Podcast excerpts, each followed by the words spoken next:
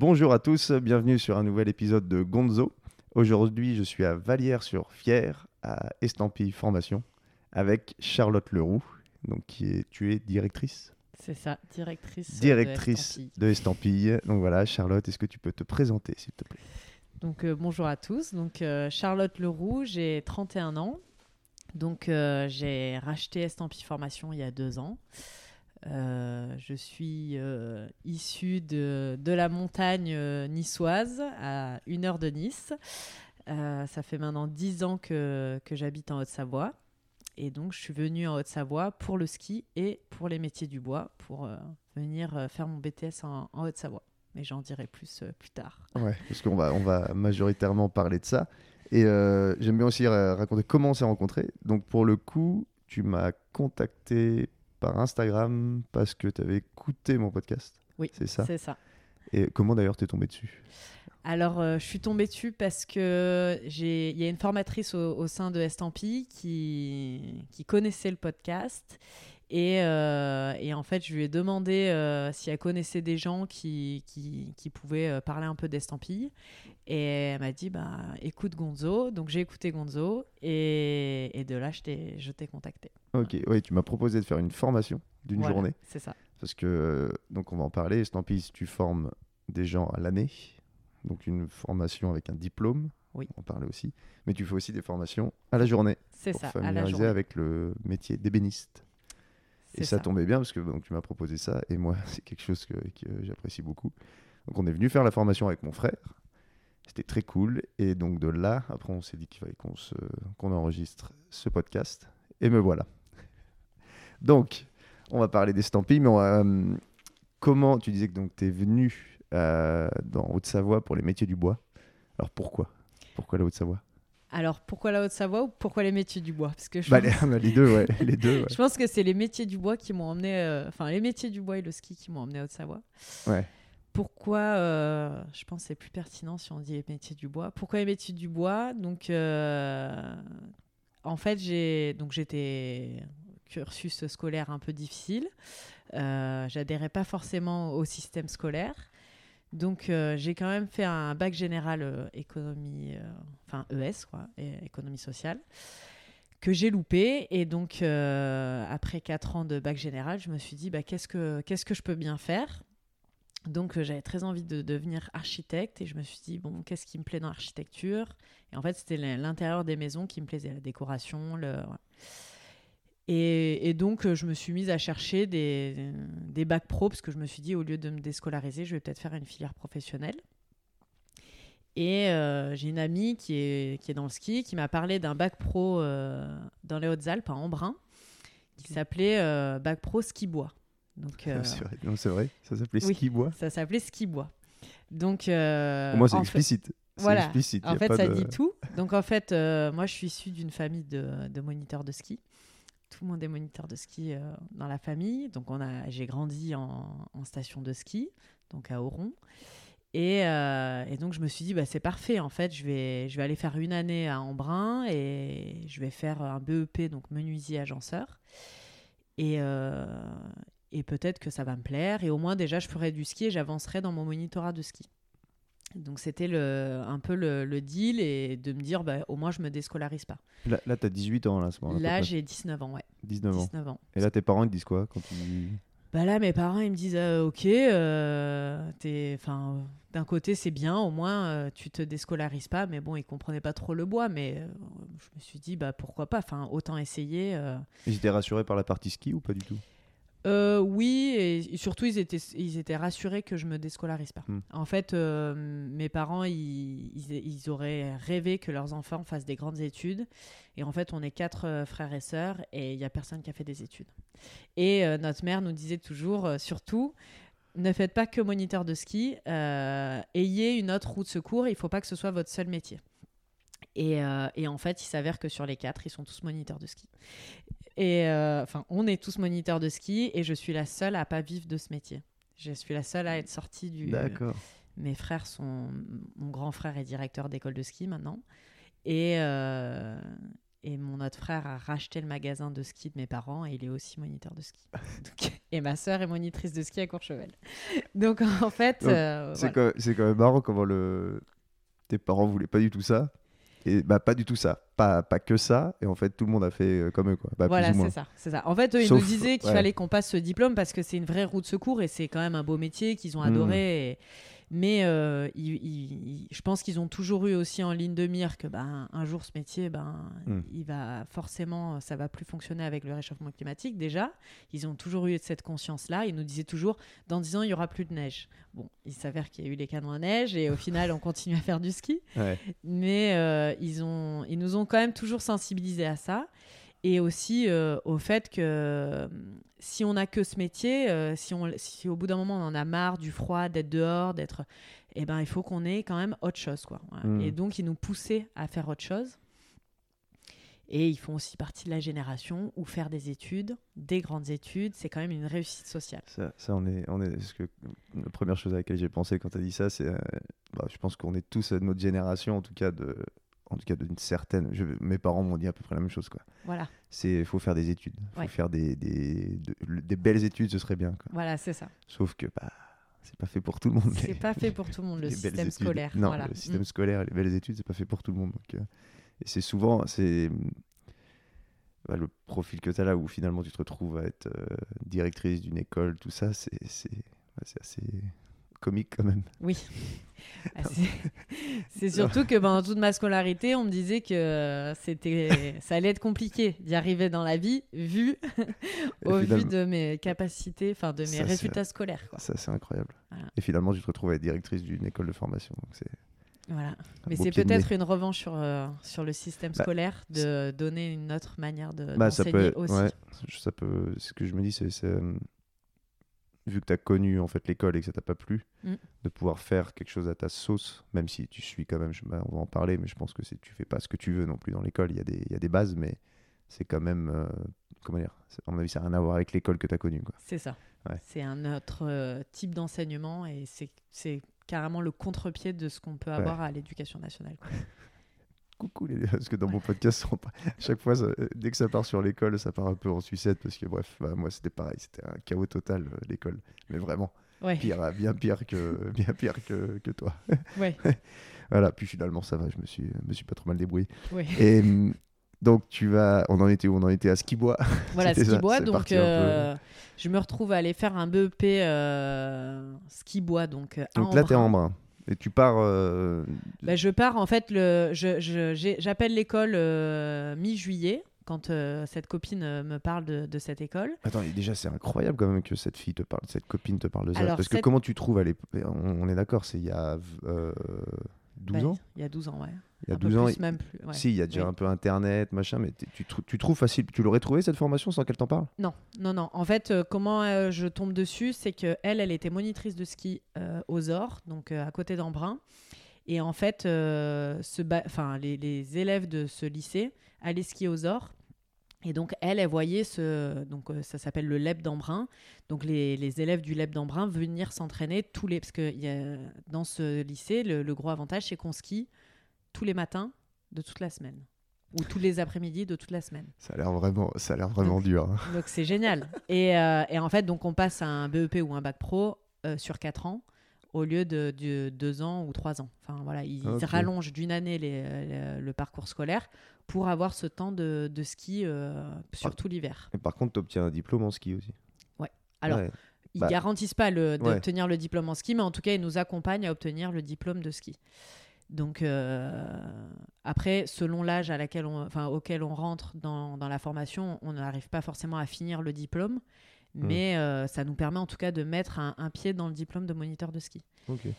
Parce qu'en fait, ils accueillent aussi euh, des personnes qui n'ont pas forcément un très bon niveau de ski et ils les accompagnent jusqu'à obtenir le niveau pour devenir moniteur de ski. Donc c'est ça qui est, qui est sympa dans, dans ce lycée.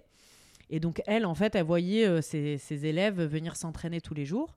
Et elle m'a dit, bah écoute, euh, il y, a, il y a un bac pro euh, ski bois, donc euh, voilà. Et donc c'est comme ça que je me retrouve à appeler euh, le, le responsable de la formation ski bois, parce qu'en fait, euh, il y avait un- vraiment un responsable pour la partie ski. Et euh, donc je l'ai appelé le 15 juillet, je pense. Mm. Euh, Et la Ce rentrée, c'était ouais, déjà- déjà trop tard. Ouais.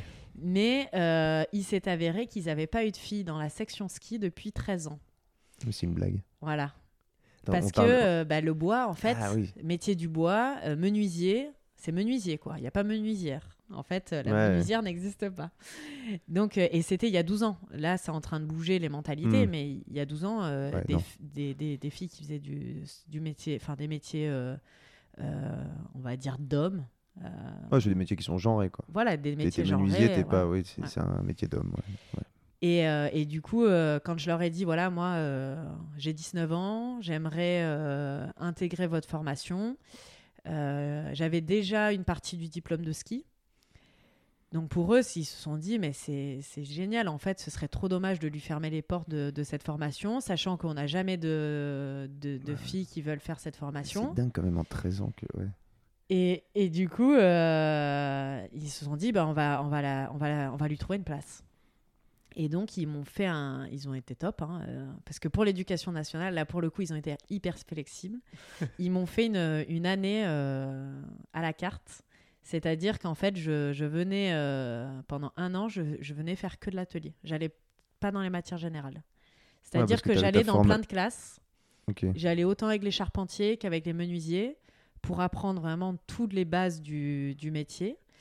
Et euh, parce qu'en fait, j'ai fait en un an au lieu de. euh, en fait, les personnes avec qui. Enfin, ma classe initiale, eux, ils, étaient- ils étaient déjà à trois ans d'école.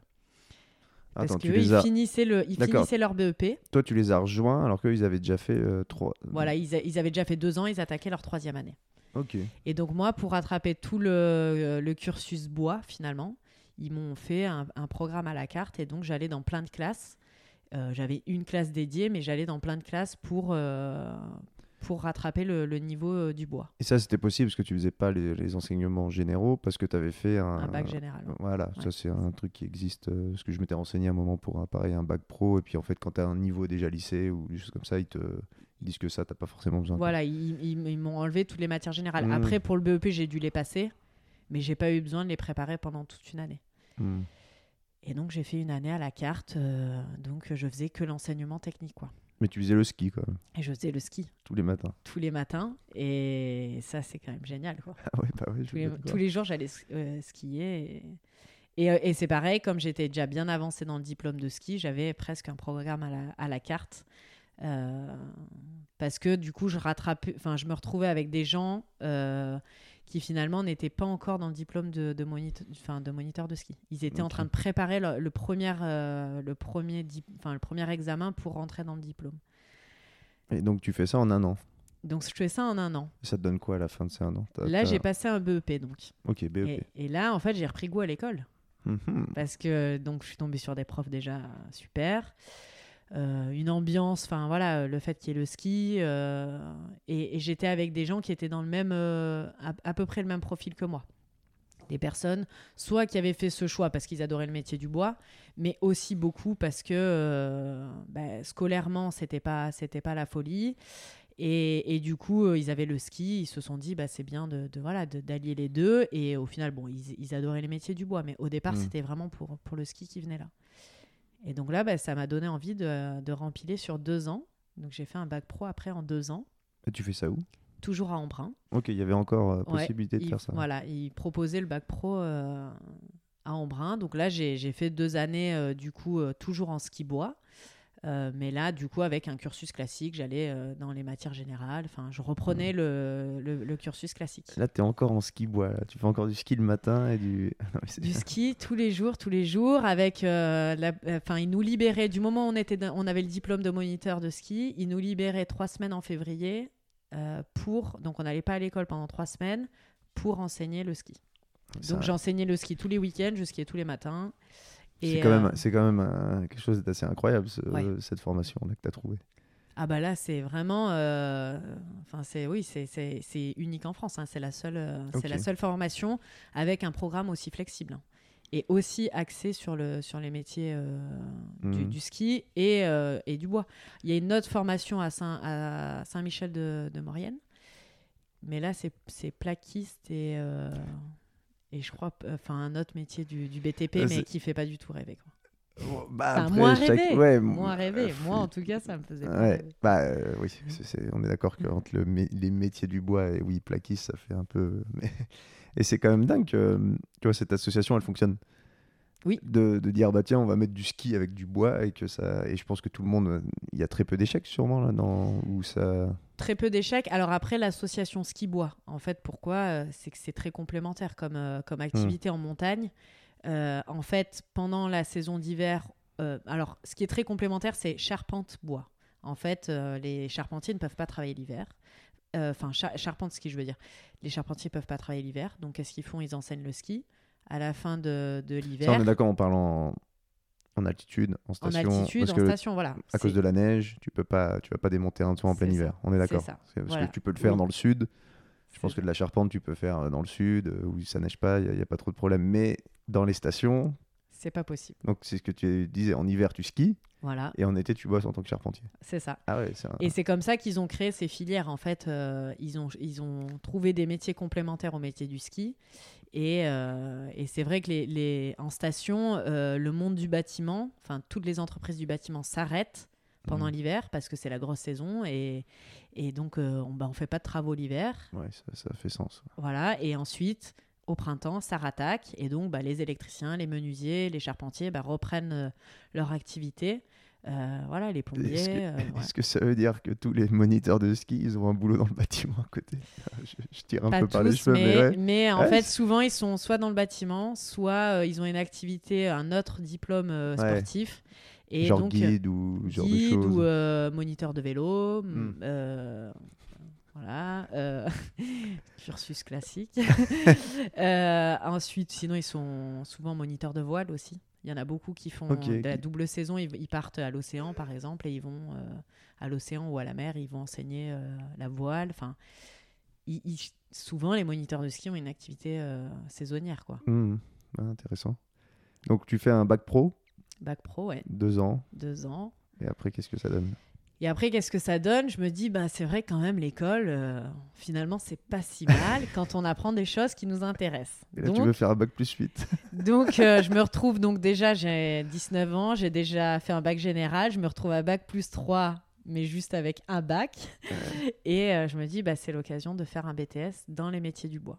Et tu coup, continues les études. Voilà, je continue les études dans les métiers du bois. C'est quand même aussi, ça aussi, c'est incroyable ce cursus où en fait tu es en échec à la base dans la filière générale et finalement tu te retrouves à te faire un 5 ans de de quoi. Ouais, voilà, ouais, c'est ça. ouais. Tout ça parce que tu trouves une autre manière de d'apprendre, tout du moins. Oui, voilà. Bon, après, ça reste l'éducation nationale. On apprend de la même manière, mais en fait, le, le sujet m'intéresse et du Mm. coup, et surtout, je deviens euh, excellente à l'école. Donc, en fait, c'est motivant. Ouais. C'est-à-dire que quand on passe de la, la dernière à la première, bon, bah, ça donne envie, en fait. Enfin, euh, Ouais, tu as, un sentiment d'accomplissement et puis tu, tu prends plus de plaisir. Voilà, c'est ça, et ça donne plus envie de. Bon, et le- la matière m'intéressait, enfin voilà, euh, et je me rendais compte, ça me permettait de faire plein de choses après euh, dans ma vie, quoi. Mm. Donc c'est sûr que ça ça m'a poussé à aller un peu plus loin. Et surtout, je sors finalement de ce bac pro, j'ai j'ai 22 ans. Euh, bah, mine de rien, à 22 ans, je me dis, voilà, qu'est-ce que j'ai réellement envie de faire?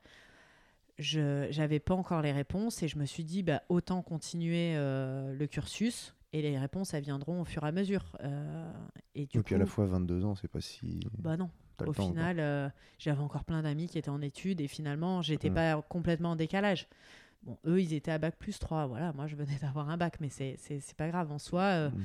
je me suis dit, autant rester dans le, dans le cursus et continuer à, à mûrir ma réflexion. Et... C'est pas le même, le même niveau, là, comme tu dis, t'avais qu'un bac, ils avaient un plus 3, mais au final, vous étiez formé à un métier dans tous les cas. C'est ça. Toi, tu étais formé, formé peut-être plus à un métier que. que. Bah, Oui. si- Non, non, mais généralement, quand tu fais des études générales.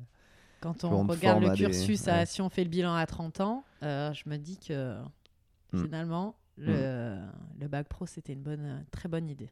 Donc là, tu vas faire un BTS Un BTS. et tu dois changer d'endroit. Là. Et donc, je dois endroit changer d'endroit parce qu'en Brun, ils ne proposent pas le BTS. Et donc là, j'avais deux, trois choix. Euh, nice, donc retour aux sources. Euh, mais Nice, euh, vraiment Nice à la ville, hein, pas euh, Nice dans les montagnes. hein. Ouais. Euh, Annecy. Ou dans le Jura, il y a un BTS dans le Jura. Donc, je venais l'année d'avant de passer à Annecy par hasard. Et en fait, j'étais tombée amoureuse d'Annecy. Donc, je me suis dit, ben, c'est parti pour Annecy. Donc, j'ai postulé à Annecy. T'as été prise? J'ai été prise. Et donc, me voilà euh, Et tu fais ça où, à Annecy? au lycée Lachenal euh, Ok. à Argonnet, Ah, exactement. ouais, lycée. Lachenal. Voilà. ok. Ouais. Ah oui, très masculin, ça encore. Ah, ben là, oui, oui, oui. Parce que j'ai un copain qui était là-bas, ouais, il y avait Ouais. euh, quatre filles dans le lycée. Bah, je parle Ouais. du lycée, ouais, il n'y avait pas grand monde. Pas de- Alors pas- moi, quand je suis arrivée, ils venaient de, de réformer, on va dire, le- l'enseignement général. Et en fait, euh, il y avait une histoire avec les, les lycées de secteur. Et donc, euh, dans les bacs, euh, gén- enfin, bacs généraux, il y avait plus de, plus de filles parce que euh, c'est- c'est- ils étaient obligés, par les- enfin, le- avec cette réforme du lycée de secteur, les gens étaient obligés d'aller dans leur lycée de secteur. Donc, en fait, ils se retrouvaient à avoir plus de, plus de filles dans, dans Ok, les parce que tu avais, l'enseignement aussi général là-bas. voilà, c'est ça. Il y avait D'accord. l'enseignement général et les filières BTS euh, du bâtiment, en fait. D'accord. Mais oui, non, c'était. Là, Bah, tu- Dans ma classe, on était deux filles, hein, c'est sûr. Sur que- combien?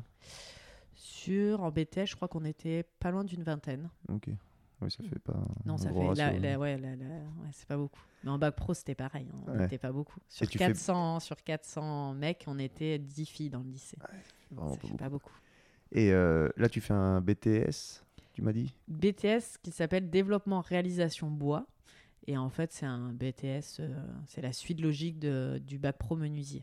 Ok, qu'est-ce que ça t'apporte de plus, justement, que le bac pro menuisier? Alors, ce que ça apporte de plus, c'est toute la partie industrialisation du, du mobilier. En fait, ils apprennent tout ce qui est process industriel, aménagement des ateliers, euh, économie euh, sur, euh, sur les, les matériaux, les assemblages, étude des matériaux. Enfin, voilà, ça pousse un peu plus loin.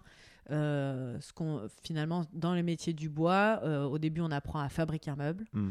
On apprend à aller installer un meuble chez, chez les gens. Et après, ben, dans BTS, on rentre un peu plus dans le détail. C'est quoi le bois exactement? De, de- Hmm. C'est quoi la résistance du bois mécanique? Et ça, ça t'intéressait encore de passer Parce que là, j'ai l'impression que de ce que tu me dis, c'est que tu passes de l'artisanat à l'industrie, euh, en tout cas la, ouais, la production de masse un peu, ou en tout cas le, ouais, à ça. grosse échelle. Et ça t'intéressait, cette transition? Alors, bah, au départ, je ne savais pas réellement euh, ce, que, ce que ça allait être. Je m'attendais pas à ce que ce soit autant porté sur l'industrie. Et en venant de la montagne et des métiers du, du sport, je sais même pas ce que c'est l'industrie. En fait, euh, Ah ouais, je quand me rends même pas compte de ce que c'est l'industrie. J'étais jamais rentrée dans une usine. Hmm. J'ai jamais côtoyé des gens qui, qui travaillent à l'usine. Pour moi, l'usine, c'était vraiment le bagne, quoi. Euh, Hmm. et en fait, euh, pendant mon BTS, je, je découvre ce que c'est un process industriel. Et surtout, bah, du coup, j'ai été obligée de faire des stages euh, pendant mon BTS. Et en fait, je trouve un, un stage à Thônes euh, dans une, une usine de, de meubles. Et en fait, là, je découvre un monde, quoi. Et là, en fait, ça m'a passionné. Ah ouais. Le monde de l'usine m'a passionné. Vraiment Et ouais, ah, vraiment, ça a été euh, une découverte. Ça peut paraître fou, hein, c'est sombre, euh, on produit à la chaîne, euh, y a... les gens euh, qui, qui travaillent sont pas forcément passionnés par ce qu'ils font, mais en fait le, le système industriel me passionne de, de par la- le fait d'arriver à réaliser en si peu de temps des choses, enfin, Mm. une quantité de choses aussi importantes, juste par de l'organisation finalement, parce qu'en fait, Hmm. ce qui fait qu'on produit beaucoup, c'est une organisation industrielle qui permet de Toi, c'était ça qui t'intéressait, de voir comment, comment on arrivait à... Ouais, tu voulais comprendre... comprendre le, le process finalement, Ouais. comprendre comment, euh, avec une trentaine de personnes, on arrive à sortir euh, 600 à 800 meubles par jour. Quoi. Ouais. En fait, c'est ça, Ça, qui me passionnait. Et le fait de... hum, Finalement, euh, donc l'usine où, où- où j'ai, j'ai fait mes stages et au final, après, j'ai été embauchée dans cette usine. Euh, donc, euh, ça s'appelait Symbiosis à l'époque. Donc, euh, cette usine fa- fabriquait des meubles en kit à destination de la vente en ligne. Donc, déjà, on vendait des meubles sur Internet. Mm. Donc, ça, déjà, c'est, enfin, pour moi, c'était une découverte. C'était le début, enfin, c'était pas le début, mais c'est- Si, si, ça bah, faut- commençait en tout cas C'est- à. C'est toujours dur la chronologie avec Internet. Ouais. Mais oui. C'était Vendre quasi- des meubles en ligne. Non, t'avais Ikea qui vendait des meubles en kit, mais acheter des meubles en ligne, ça devait être tout nouveau. C'était le voilà le quasi le tout début. Voilà. Mm. Moi, je suis rentrée, j'ai commencé à faire mes stages euh, dans cette euh, usine en 2012, enfin début 2013. Euh, on va dire que eux, ils avaient fait le choix.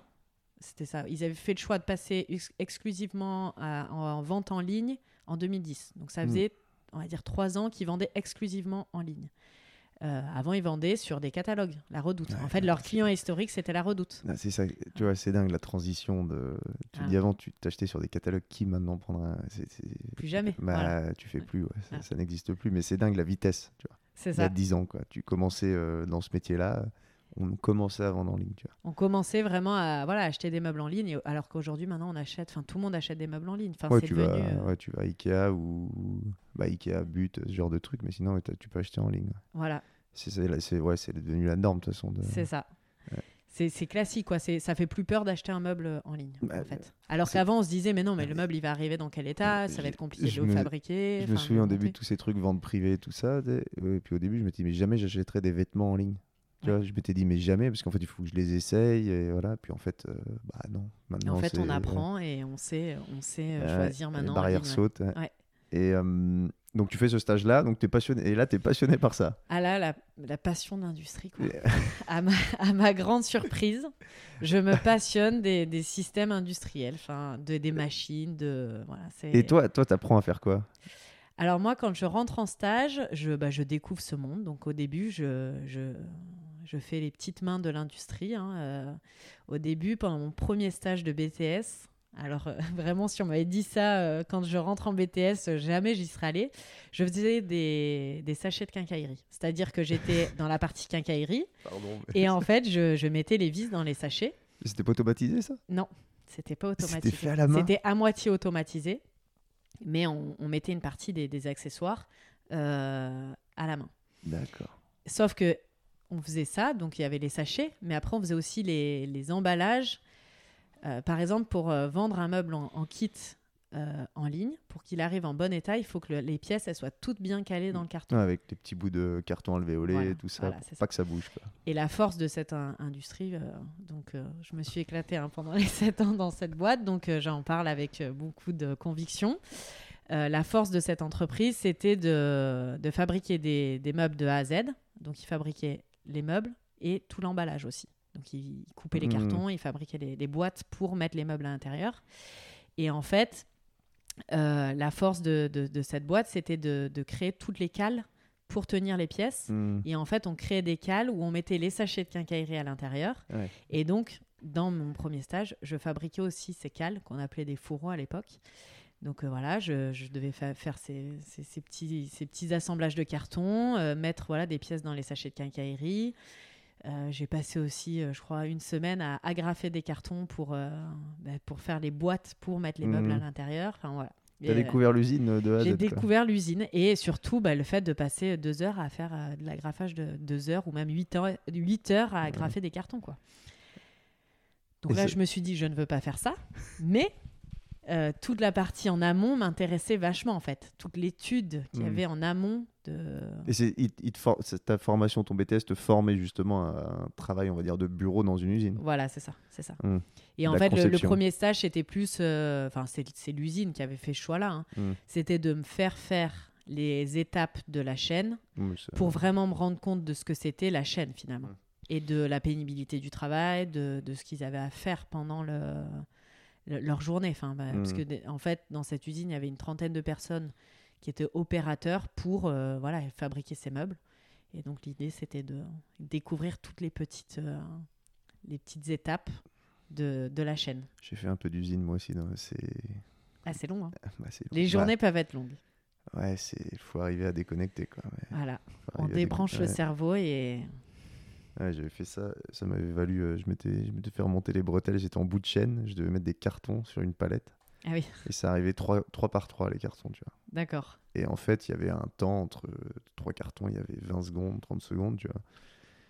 Et sur l'espèce de tapis roulant, mais c'était pas un tapis roulant, c'était juste les, les rouleaux. Oui. Tu vois, donc ça, ça tombait comme ça, puis après ça se bloquait. Et puis euh, bah, moi, j'avais calculé que je pouvais attendre qu'il y en ait 12. Ouais. Et boum, boum, boum, j'enchaînais, et puis je bossais euh, 30 secondes, je mettais 12 paquets, puis après je me reposais pendant 2 minutes. Ouais. Et euh, j'étais en bout de chaîne, donc ça gênait personne. J'étais sur ma palette, après je devais bouger ma palette. Jamais j'ai fait arrêter la chaîne, quoi que ce soit. Ah bah je me suis fait engueuler par un manager qui m'a dit non, non, faut que tu restes debout. Ah oui, Il faut que tu restes là, tu les mets quand ils arrivent, tu les poses. ah oui. Mais le mec me dit ça, tu vois, mais sans, sans aucune justification, tu vois. Ouais. C'est pas correct pour les autres. Je dis mais les autres ils sont assis. Ils sont assis et puis ils sont là, ils bougent des petites pièces. Moi, je porte des cartons, euh, voilà. Et puis au bout d'un moment, je fais le même boulot. euh, et le mec m'avait. euh, hein, et ça, ça m'avait. Mais alors. euh, mais tu vois, j'avais 18 ans à l'époque. Ah bah oui. Et le gars en avait peut-être 25. Il devait là, il contrôlait, il passait de temps en temps, il m'emmerdait.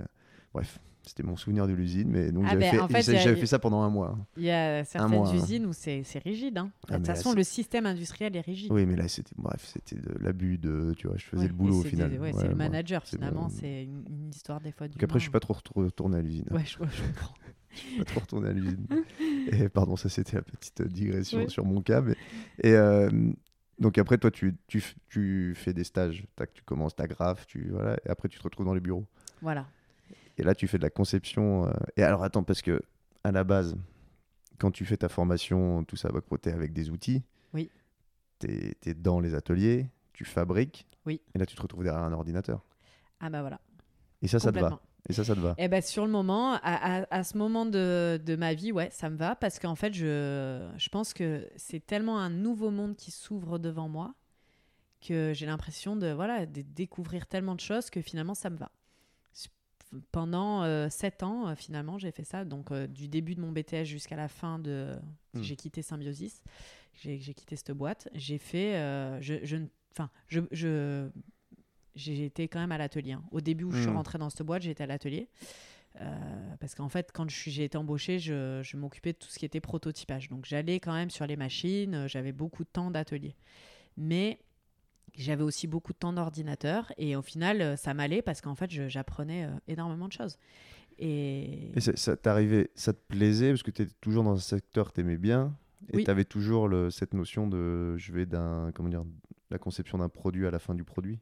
C'était ça ça t'aidait à te dire tiens euh, Alors en fait, euh, je pense que ce qui m'a motivée, c'est que quand j'ai commencé à faire mes stages dans cette boîte, euh, j'ai tout de suite eu un, un regard euh, en me disant mais cette boîte, elle a un potentiel de fou, euh, c'est génial tout ce qu'ils font. Et en fait, bah, la formation que je faisais en BTS, c'était améliorer les process industriels dans le monde du, du- du mobilier. Et, et en fait, moi, je pense que j'ai toujours été câblée d'arriver dans un endroit et me dire bah, qu'est-ce qu'on peut faire de, de cet endroit. Quoi. Enfin, hmm. il y a un potentiel, comment on peut l'améliorer? Et donc, euh, en fait, je voyais plein d'étapes de, de cette usine où bah, on pouvait apporter des, des améliorations. Donc, il y a ça qui m'a passionné. Et, euh, et le fait que à ce moment-là, ils faisaient des, du- des meubles qui étaient. Enfin, qui, qui méritaient quand même un, un peu de, de renouveau.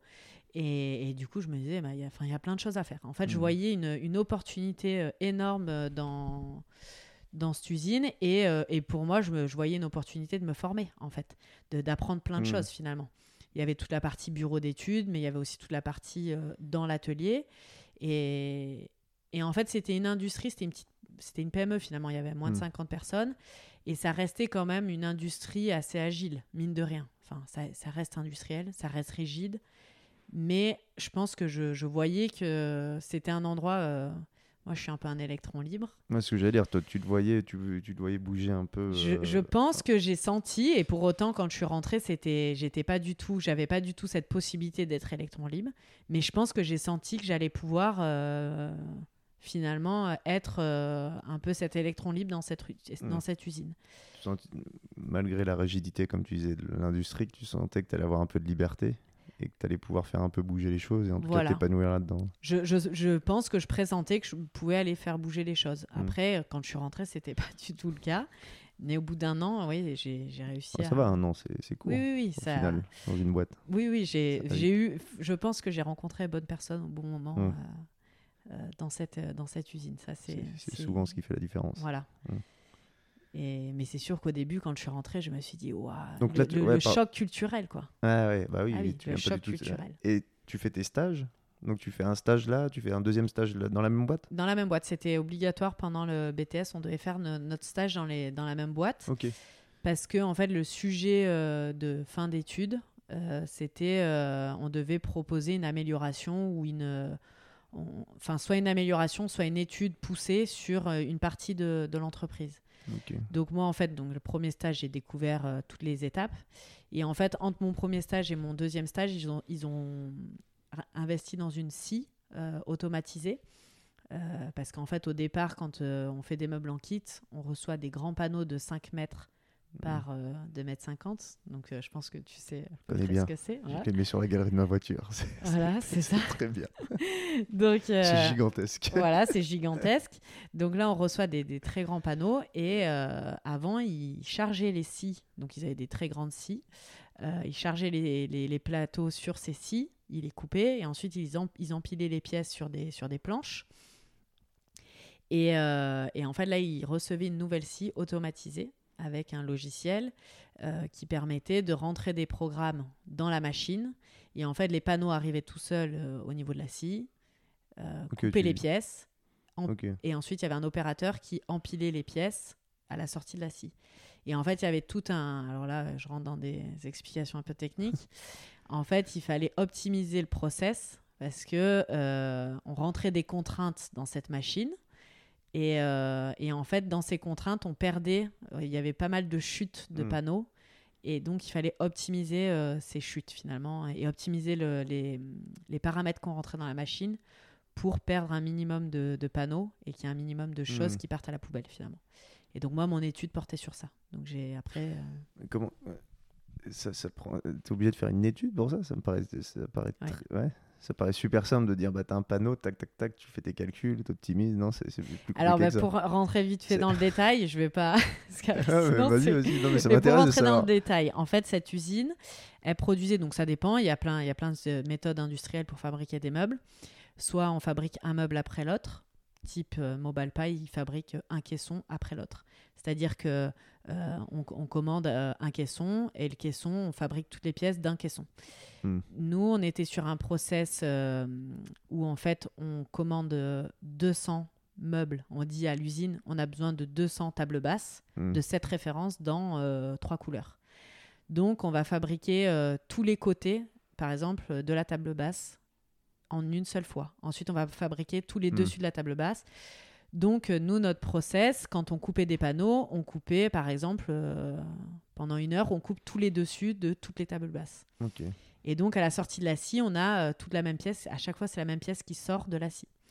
Et en fait, cette scie automatisée, euh, on pouvait lui dire de couper deux pièces différentes en même temps dans un panneau. Mhm. Et donc là, moi, mon étude portait sur, OK, on sort deux pièces euh, différentes. Comment on optimise au mieux la dimension des pièces par rapport aux dimensions du panneau Et du coup, qu'est-ce qu'on pourrait mettre dans ce panneau D'autres pièces, finalement, de Mhm. la table basse ou même d'un autre meuble pour compléter ce panneau pour qu'il y ait zéro chute. Hmm. Et donc, tout ça, c'est des, c'est des, Après, c'est des c'est sa- calculs c'est euh, sac- mathématiques. Enfin, c'est pas que ouais, mathématiques, C'est mais une euh, sacrée problématique de stockage aussi après. voilà. Donc après, en fait, quand, quand tu fabriques un, comme tu dis, quand tu fabriques un caisson entier, boum boum boum boum, ça part direct à l'emballage, c'est c'est stocké. Sauf que là, toi, tu stockes, tac tac tac tac tac, t'as toute une pièce de la table, une autre pièce de la table Voilà, que tu stockes après que tu dois que tu dois mettre dans le carton. c'est ça. Ouais, donc toutes les logistiques, elles sont aussi la logistique, elle est là-dedans. En quoi. fait, l'étude, elle, porte sur, euh, elle portait sur ben, comment on configure le- l'ordinateur, enfin le logiciel.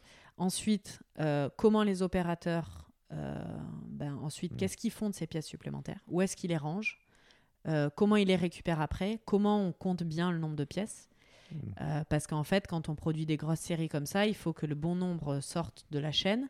Et en fait, le, le risque, c'est qu'à à arriver à l'emballage, quand on ferme le, car- le carton, il manque des pièces pour le client. Donc en fait, toute l'étude portait sur ça. C'est comment on se retrouve avec les bonnes quantités à la sortie de la chaîne, sachant que comme on a un process industriel où euh, quand on règle une machine, par exemple, parce qu'après les, les pièces, il faut qu'elles soient percées. Donc après, on avait toute une chaîne. Ouais, c'est- énorme en fait. euh, Voilà, non, mais euh, en y fait, il y a un- 30 personnes qui bossent derrière. C'est-à-dire Ouais. que si tu te plantes, tu mets 30 Ouais. personnes dans la, Ouais. dans la merde, quoi, en gros. Et- Donc il faut bien étudier le truc pour que ça ce soit le, c'est- le- bien, bien calé, quoi. C'est quand même dingue que tu partes de. Tu vois, tu fais un bac. euh, Non, un BEP, c'est ça BEP, Et tu te retrouves à devoir faire le process industriel dans une PME de 50 personnes Ouais. qui fabrique des meubles à la, à la centaine, de ce que je comprends. Ouais, ouais, ouais. Et tu fais une évolution comme ça, et c'est naturel. Bah, en fait, ouais, ça se présente comme ça. Et en fait, euh, quand, euh, quand je dis que je me suis passionnée de l'industrie, c'est que vraiment, euh, moi, je, je m'éclatais, quoi. Vraiment, à... en fait, il y avait intellectuellement, moi, ça me stimulait vachement. En fait, il y avait tellement de choses à, à réfléchir et, et à améliorer et Mm. que je trouvais ça. Et c'était hyper concret, en fait. C'est ça qui me plaisait. Mm. C'est que toute amélioration euh, était visible concrètement euh, et à grande échelle en plus. C'était Donc- pas du. euh, Je vais pas faire des copains, mais c'était pas un bullshit job, quoi. Tu t'étais pas là à penser à un truc. Non. Que tu voyais jamais vraiment s'appliquer, ou c'était Ouais. des grands mots, des choses comme ça. C'est-à-dire que toi, tu pensais un truc, tu le mettais en place. Ça arrivait sur la machine, sur la chaîne, On tu voyais l'amélioration, voilà. boum. Ça marchait, on disait ok, ce- ça marchait pas. Et c'est là où cette industrie était très agile. Enfin, et elle est Mm. toujours. C'est que, euh, en fait, on pouvait euh, très bien mettre en place des choses. Enfin, moi, j'arrivais, j'avais 20, euh, 25 ans. euh, Enfin, même pas là, à cette Mm. époque. Euh, j'avais tout juste, ouais, tout juste 24 ans. euh, je sortais tout juste de, de l'école. Et en fait, on me laisse la possibilité de faire ça. Mm. Donc, c'est quand même, euh, c'est pas commun. Ils en avaient besoin, ils, ils, ils pressentaient que ça, ça allait faire du bien, donc ils nous laissaient quand même faire. Enfin, les personnes qui Mhm. proposaient des choses, ils nous laissaient faire quand même. euh, Et après tes stages, ton embauche, ça s'est fait facilement? Alors là, c'était particulier. Eh bah, allez. Donc l'embauche, euh, donc en fait, je fais mon deuxième stage, je passe mon BTS, et là, euh, mon donc grande question. euh, en fait, jusqu'à là, il y a quelques années, ma question c'était toujours est-ce que je retourne vivre dans le sud? Donc euh, sortie du BTS, c'est est-ce que je retourne vivre dans le sud? Pourquoi tu te poses la question? Bah, parce qu'en fait, toute ma famille est dans le sud. Ouais. Et voilà, en fait, euh, moi, quand je suis arrivée à Annecy, euh, voilà, je j'ai pas, je connaissais personne. quoi. Donc, en gros, je passe deux années ici et je me dis, bon, bah, qu'est-ce que je fais? Est-ce que je reste là ou pas? Et finalement, je postule dans cette entreprise et je me dis, bah, si jamais cette entreprise me prend, euh, bah, je reste ici. Et parce que j'adorais quand même le cadre et je me suis dit, c'est quand même l'occasion, en fait. Et donc, dans cette boîte, je savais que le, gars euh, qui dessinait les meubles et donc faisait tout ce qui était proto euh, partait à la retraite six mois après. Donc là, en fait, j'ai fait forcing. Je suis venue trois ou quatre fois. Je leur ai dit, vous savez, il part quand même à la retraite dans six mois. Et en fait, cette boîte, à cette époque, ils n'aimaient pas forcément anticiper trop ce genre de choses. Et donc, euh, il avait en tête, mais pour le moment, ils n'avaient pas prévu de, de le remplacer tout de suite. quoi. Et donc, euh, j'aurais dit quand même, ce serait bien, au moins on fait une passation. euh.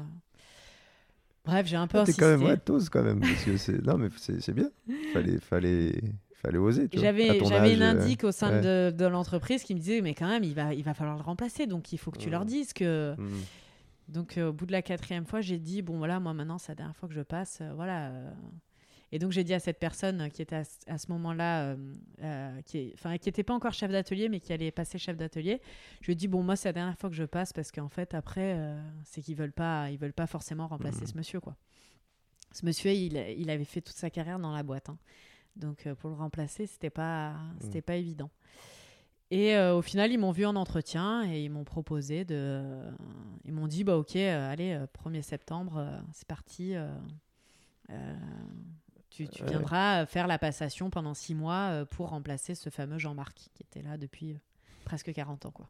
Comme son prénom l'indique. Voilà, d- déjà le prénom, ça dit, ça dit tout. Et tu ok, donc là, et, euh, tu restes, tu t'as dit en tout 7 ans? Alors bah, en tout 5 ans, mais Cinq avec, ans, les ouais, avec deux, les les stages. deux, deux Ouais. années de stage, 7 ans. Quoi. Ok. Mais 5 ans dans- du coup dans cette boîte, ouais. Et alors, qu'est-ce qui te fait arrêter? Alors, bah, cette- pendant ces cinq ans, il s'est passé plein de choses. Donc, au début, euh, je dessinais les meubles. Euh, J'étais toute seule à, dessiner les meubles et à faire les protos. Et en fait, euh, avec le, donc le dirigeant de, la boîte, on matche bien sur pas mal de points par rapport à l'évolution que lui voulait donner à son entreprise. Et, moi, j'étais pleine d'énergie à ce moment-là. Je pense un esprit déjà un peu entrepreneurial. Du coup, bah, je commence à voilà, lui proposer euh, des améliorations, des, des choses à faire. Et en fait, euh, on, a, on a passé quatre ans à changer énormément de choses dans, dans cette boîte. Quoi. Donc, euh, notamment, bah, moi, la partie qui me concernait, tout le bureau d'études. Donc, j'ai embauché deux personnes pour dessiner les meubles avec moi, une personne pour, pour toute la partie marketing et, et communication, toutes les, tout ce qui était image, parce qu'en fait, on vendait que sur photo. Hmm. C'est-à-dire que nos meubles, euh, il fallait les prendre en photo et ensuite Hmm. euh, on les mettait en ligne. Donc voilà, on a développé toute cette partie. Après, on a avec euh, après donc le je suis rentrée au comité de direction de cette entreprise. Donc euh, ils ont agrandi le comité de direction. Donc on est trois de l'entreprise à être montés au comité de direction. Et euh, au sein du comité de direction, on a revu aussi toute l'organisation managériale de la boîte. Enfin, en fait, on a fait prendre un énorme tournoi à cette boîte qui avait 50 ans et qui avait besoin de vraiment euh, se moderniser. Quoi. Hmm. Donc, euh, il y a eu un gros changement au niveau des équipes. Euh, on a refait tous les locaux. Et en fait, moi, j'étais un peu la, la petite main de tout ça. Quoi. Voilà. Donc, C'est dingue, t'étais super jeune quand même. Ouais, j'étais jeune et en fait, il m'a fait confiance et il m'a donné pas mal de pas mal de, de, de, de place aussi et euh, du coup de formation aussi. J'ai eu Mhm. pas mal de formation sur euh, tout ce qui était management, euh, marketing. voilà, j'étais suivie par une, une boîte sur Annecy qui me coachait en gros et qui m'apprenait ben, tout, tout ce que je découvrais au fur et à mesure. Parce qu'en fait, à la fin, je n'allais plus du tout dans l'atelier. Je passais ma vie en réunion, derrière un ordinateur. Ça, c'était bien ça Bah c'est- voilà, ça avait du bon, mais au final, euh, ça a fini par plus me correspondre. À les, la- les deux dernières, enfin la dernière année et demie, euh, j'ai voyagé, je, je voyageais beaucoup, parce qu'après ils ont racheté une boîte au Portugal. Du coup, moi, je m'occupais de faire la- le lien entre les deux boîtes pour qu'il y ait une cohérence d'entreprise. Donc j'allais beaucoup au Portugal, j'ai, enfin j'ai voyagé un peu, euh, voilà, j'ai pas mal Mhm. voyagé. Et là, en fait, je me suis dit, bon, mais est-ce que ça, ça me, ça me correspond bien? Et je sentais que je commençais à m'essouffler. Et, et du coup, je me suis dit, bon, bah, c'est peut-être, euh, je pense que pour un projet comme ça, il faut être à fond. Et là, je sentais que j'étais moins à fond qu'au début. Et je pense que je me suis un peu cramée aussi. J'en ai Mais beaucoup, C'est ce beaucoup, que j'allais dire, on, donné. par- on parle beaucoup de ta vie pro, mais t'arrivais à trouver encore l'équilibre avec la vie perso ou justement ça avait tout grignoté là Bah, en fait, ce qui s'est passé, c'est que les premières années où je travaillais, euh, là, je faisais encore énormément de sport, parce que du coup, quand même, le ski dans tout ça, euh, c'était très présent dans ma vie. Donc, les deux, trois premières années, j'arrivais encore à faire énormément de ski. Euh, je faisais du ski alpinisme à ce moment-là. Donc, ça me prenait beaucoup, beaucoup de temps aussi. Et en fait, sur les deux dernières années, ben, le sport, ça a été rayé. Je- J'en faisais quasiment plus. Ça, J'en ça, faisais encore un peu, mais par rapport à avant, rien quoi. ouais. ça c'est euh, moi qui, qui aime bien le sport, je pense que ça c'est pas pareil, ça fait partie euh, genre dans mes priorités. Ouais. Je crois que c'est genre euh, très très haut. Ouais. Et je me rends compte que quand j'en fais pas, quand je peux plus en faire, bah tu vois, je peux Ouais. plus en faire, je suis blessé ou un truc comme ça, c'est mais c'est horrible. Bah, C'est horrible, c'est horrible. On est d'accord. hein, c'est pas il y a des choses plus horribles que ça, mais ça te ça joue vraiment, ça se répercute pas que sur ton corps. Mais ton esprit, tout ça. En fait, quand tu as t'as l'habitude de faire ça, Ouais. quand tu as l'habitude de faire, euh, je veux dire, un truc tout bête, une heure de sport par jour ou même Ouais. deux heures tous les deux jours, bah c'est quand tu peux plus faire ça, quand tu plus le temps ou que peu importe la raison, ça joue vachement. quoi. Moi, je sais que mon équilibre, il est là, il est, il est foutu. Quoi. Bah là, c'est chaud, mais en fait, je pense que physiologiquement, c'est vraiment euh, horrible. Quoi. En fait, on sécrète plus d'endorphines et en fait, du coup, Mm. c'est. Enfin, il y en a qui font des, des- pas des dépressions, mais des, des petites Mm. dépressions parce qu'en fait, ils sont en manque. quoi. C'est comme, euh, c'est comme quelqu'un qui arrête de fumer. quoi. Finalement, euh, Mm. moralement, c'est hyper dur. Bon, bah, le sport, enfin, moi, clairement, quand j'ai attaqué euh, dans cette boîte, je faisais 10 à 15 heures de sport par semaine. Ah ouais, t'arrivais à, t'arrivais à caler À 10-15 ce, heures. à ce moment-là, c'est vrai que tu fais un sport où bah, ça demande en Ouais. fait énormément d'heures. Le sport d'endurance, ça bah, demande. c'est c'est ce que j'allais dire parce que moi je fais, bah, je fais du hockey en fait on s'entraînait euh, une heure et demie une heure et demie Oui. tu vois on faisait notre match le week-end mais quand je vois là j'ai commencé à faire un peu de sport d'endurance mais tu fais des sorties de 3 heures Voilà. 4 heures là si tu fais du ski alpi bah ça te prend quoi 5 heures tu fais une sortie c'est 5 heures C'est vite, c'est vite 5 heures le, le week-end en Ouais, fait, ça, et plus bah, un peu de sport la semaine. Enfin, en Mm. fait, tu montes très vite à 10 heures de sport par ouais c'est vrai semaine. que ça va vite ouais. Et, et finalement, euh, au début, ben, en fait, j'avais des horaires assez classiques. hein. Je travaillais 35 heures par semaine. Mm. Finalement, même si je faisais un peu des heures sub, j'avais quand même le temps. Euh, après, quand on commence à devenir responsable dans une boîte, enfin, en fait, clairement, et moi, je pense que je suis câblée comme ça. Je suis, je suis fille de commerçant. Enfin, en fait, euh, euh, des t'aurais pu faire autrement? Comment? T'aurais pu faire autrement? Tu vois t'aurais pu te dire ah bah tiens je fais comme mon boulot mais je cadre et je fais pas tu vois je, je garde Je pense que oui.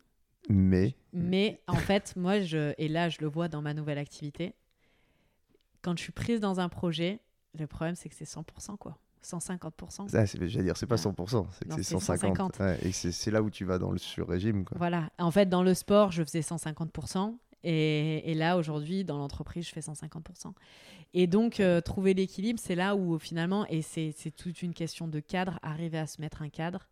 Et donc là, moi, c'est un gros travail euh, personnel euh, du quotidien. Arriver à se mettre un cadre pour garder cet équilibre. Parce qu'en fait, moi, clairement, comme tu disais, si j'ai pas le sport, en fait, je me sens pas bien, quoi. Mm.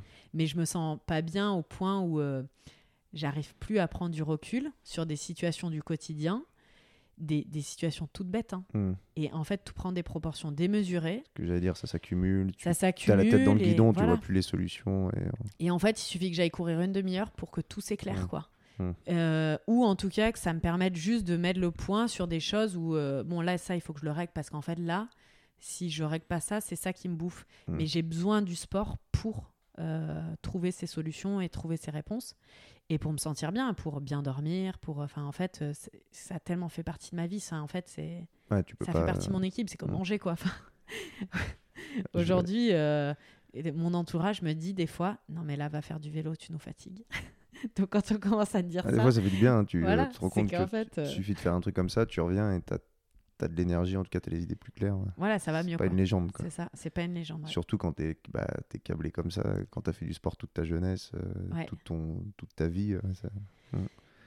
Et, et donc, t'arrives, euh, on va dire, au bout de ce truc-là, tu sens que. Est-ce que, là, parce que ça arrive à peu près pendant le confinement aussi, tous ces. Pendant Euh, la- ça arrive un an avant, bien, enfin, ouais, un an et demi avant le, confinement. avant, Donc ouais. heureusement. Euh, mais euh, c- oui, oui, ça arrive bien avant. En fait, ça arrive aussi que je pense qu'avec donc le, patron de la boîte, à ce moment-là, euh, on s'entendait très bien. Et en fait, on commençait, notre relation se commence à s'effriter aussi. Et en fait, ça arrive à ce moment-là où je me dis, voilà, là, on n'a plus, euh, on n'a plus ce truc, euh, on porte plus le truc de la même manière. Euh, moi, j'adhère un peu moins à certaines choses. Euh, je me rendais compte aussi que bah, il manquait quelque chose euh, dans, ma, dans ma vie. En fait, je, comme sur la dernière année, enfin surtout les six derniers mois, je voyageais toutes les deux semaines. Mm. En fait, euh, tu rentres de trois jours de voyage, t'as pas le temps d'aller faire du sport. Enfin, j'étais crevée et du coup, je faisais plus du tout de sport. Et là, je me suis dit bon, là, il y a un moment, il faut. Je me sentais pas bien, quoi. Enfin, vraiment. euh, Et donc là, on se met d'accord avec, avec, le, avec le patron et on dit bah ok, allez. euh, en fait, on trouve un accord et je m'en vais. euh, donc euh, là, ça s'est fait très rapidement. Euh, parce qu'on fonctionnait tous les deux pareil. C'est en gros, ok, je décide de partir, bah, dans un mois, je suis plus là. quoi. Ça, il l'a compris, quoi. Bah, c'est même lui, en fait. Il m'a dit, moi, par contre, si, si t'arrêtes, c'est rapide. Ouais. En fait, euh, il était assez câblé comme ça, de dire, euh, bah voilà, en fait, plus vite ça s'arrête, mieux c'est. Donc, bah moi, ça, j'arrête cette boîte et mine de rien, j'avais mis toute ma vie là-dedans, quoi. Mm. J'étais à, à fond, à fond. Donc euh, là, euh, il a fallu digérer l'arrêt, quoi. Au final, ça se passe plutôt bien les six premiers mois, mais quand même, euh, Qu'est-ce que tu fais pendant. T'arrêtes et qu'est-ce que tu fais? qu'est-ce que je fais? Bah, Plus rien. Oui, non, mais plus rien. Non, mais justement, tu Bah peux. non, mais c'est ça le Soit tu te... non mais tu peux te morfondre ou justement tu dis bah tiens j'ai de la... j'ai du temps qu'est-ce que tu as fait? T'as- Alors- t'as- oh, oh, je parle pas du niveau pro parce que oui que t'as rien fait pendant six mois au niveau pro mais qu'est-ce que qu'est-ce que que tu en as profité pour faire quelque chose d'autre Ouais, j'en ai profité quand même. J'en ai profité pendant un an et demi. Donc quand même, j'en ai profité. Donc euh, j'en ai profité pour euh, bah, déjà me poser plein de questions. Ça a été une grosse année de, je pense, euh, développement personnel. Ouh, attention Ouais, le mot. Non, mais le mot qui aujourd'hui est très à la mode et qui euh, des fois fait peur, mais clairement, je pense que j'en Ouais. ai eu besoin. hein. Donc euh, gros gros travail d'in- d'introspection.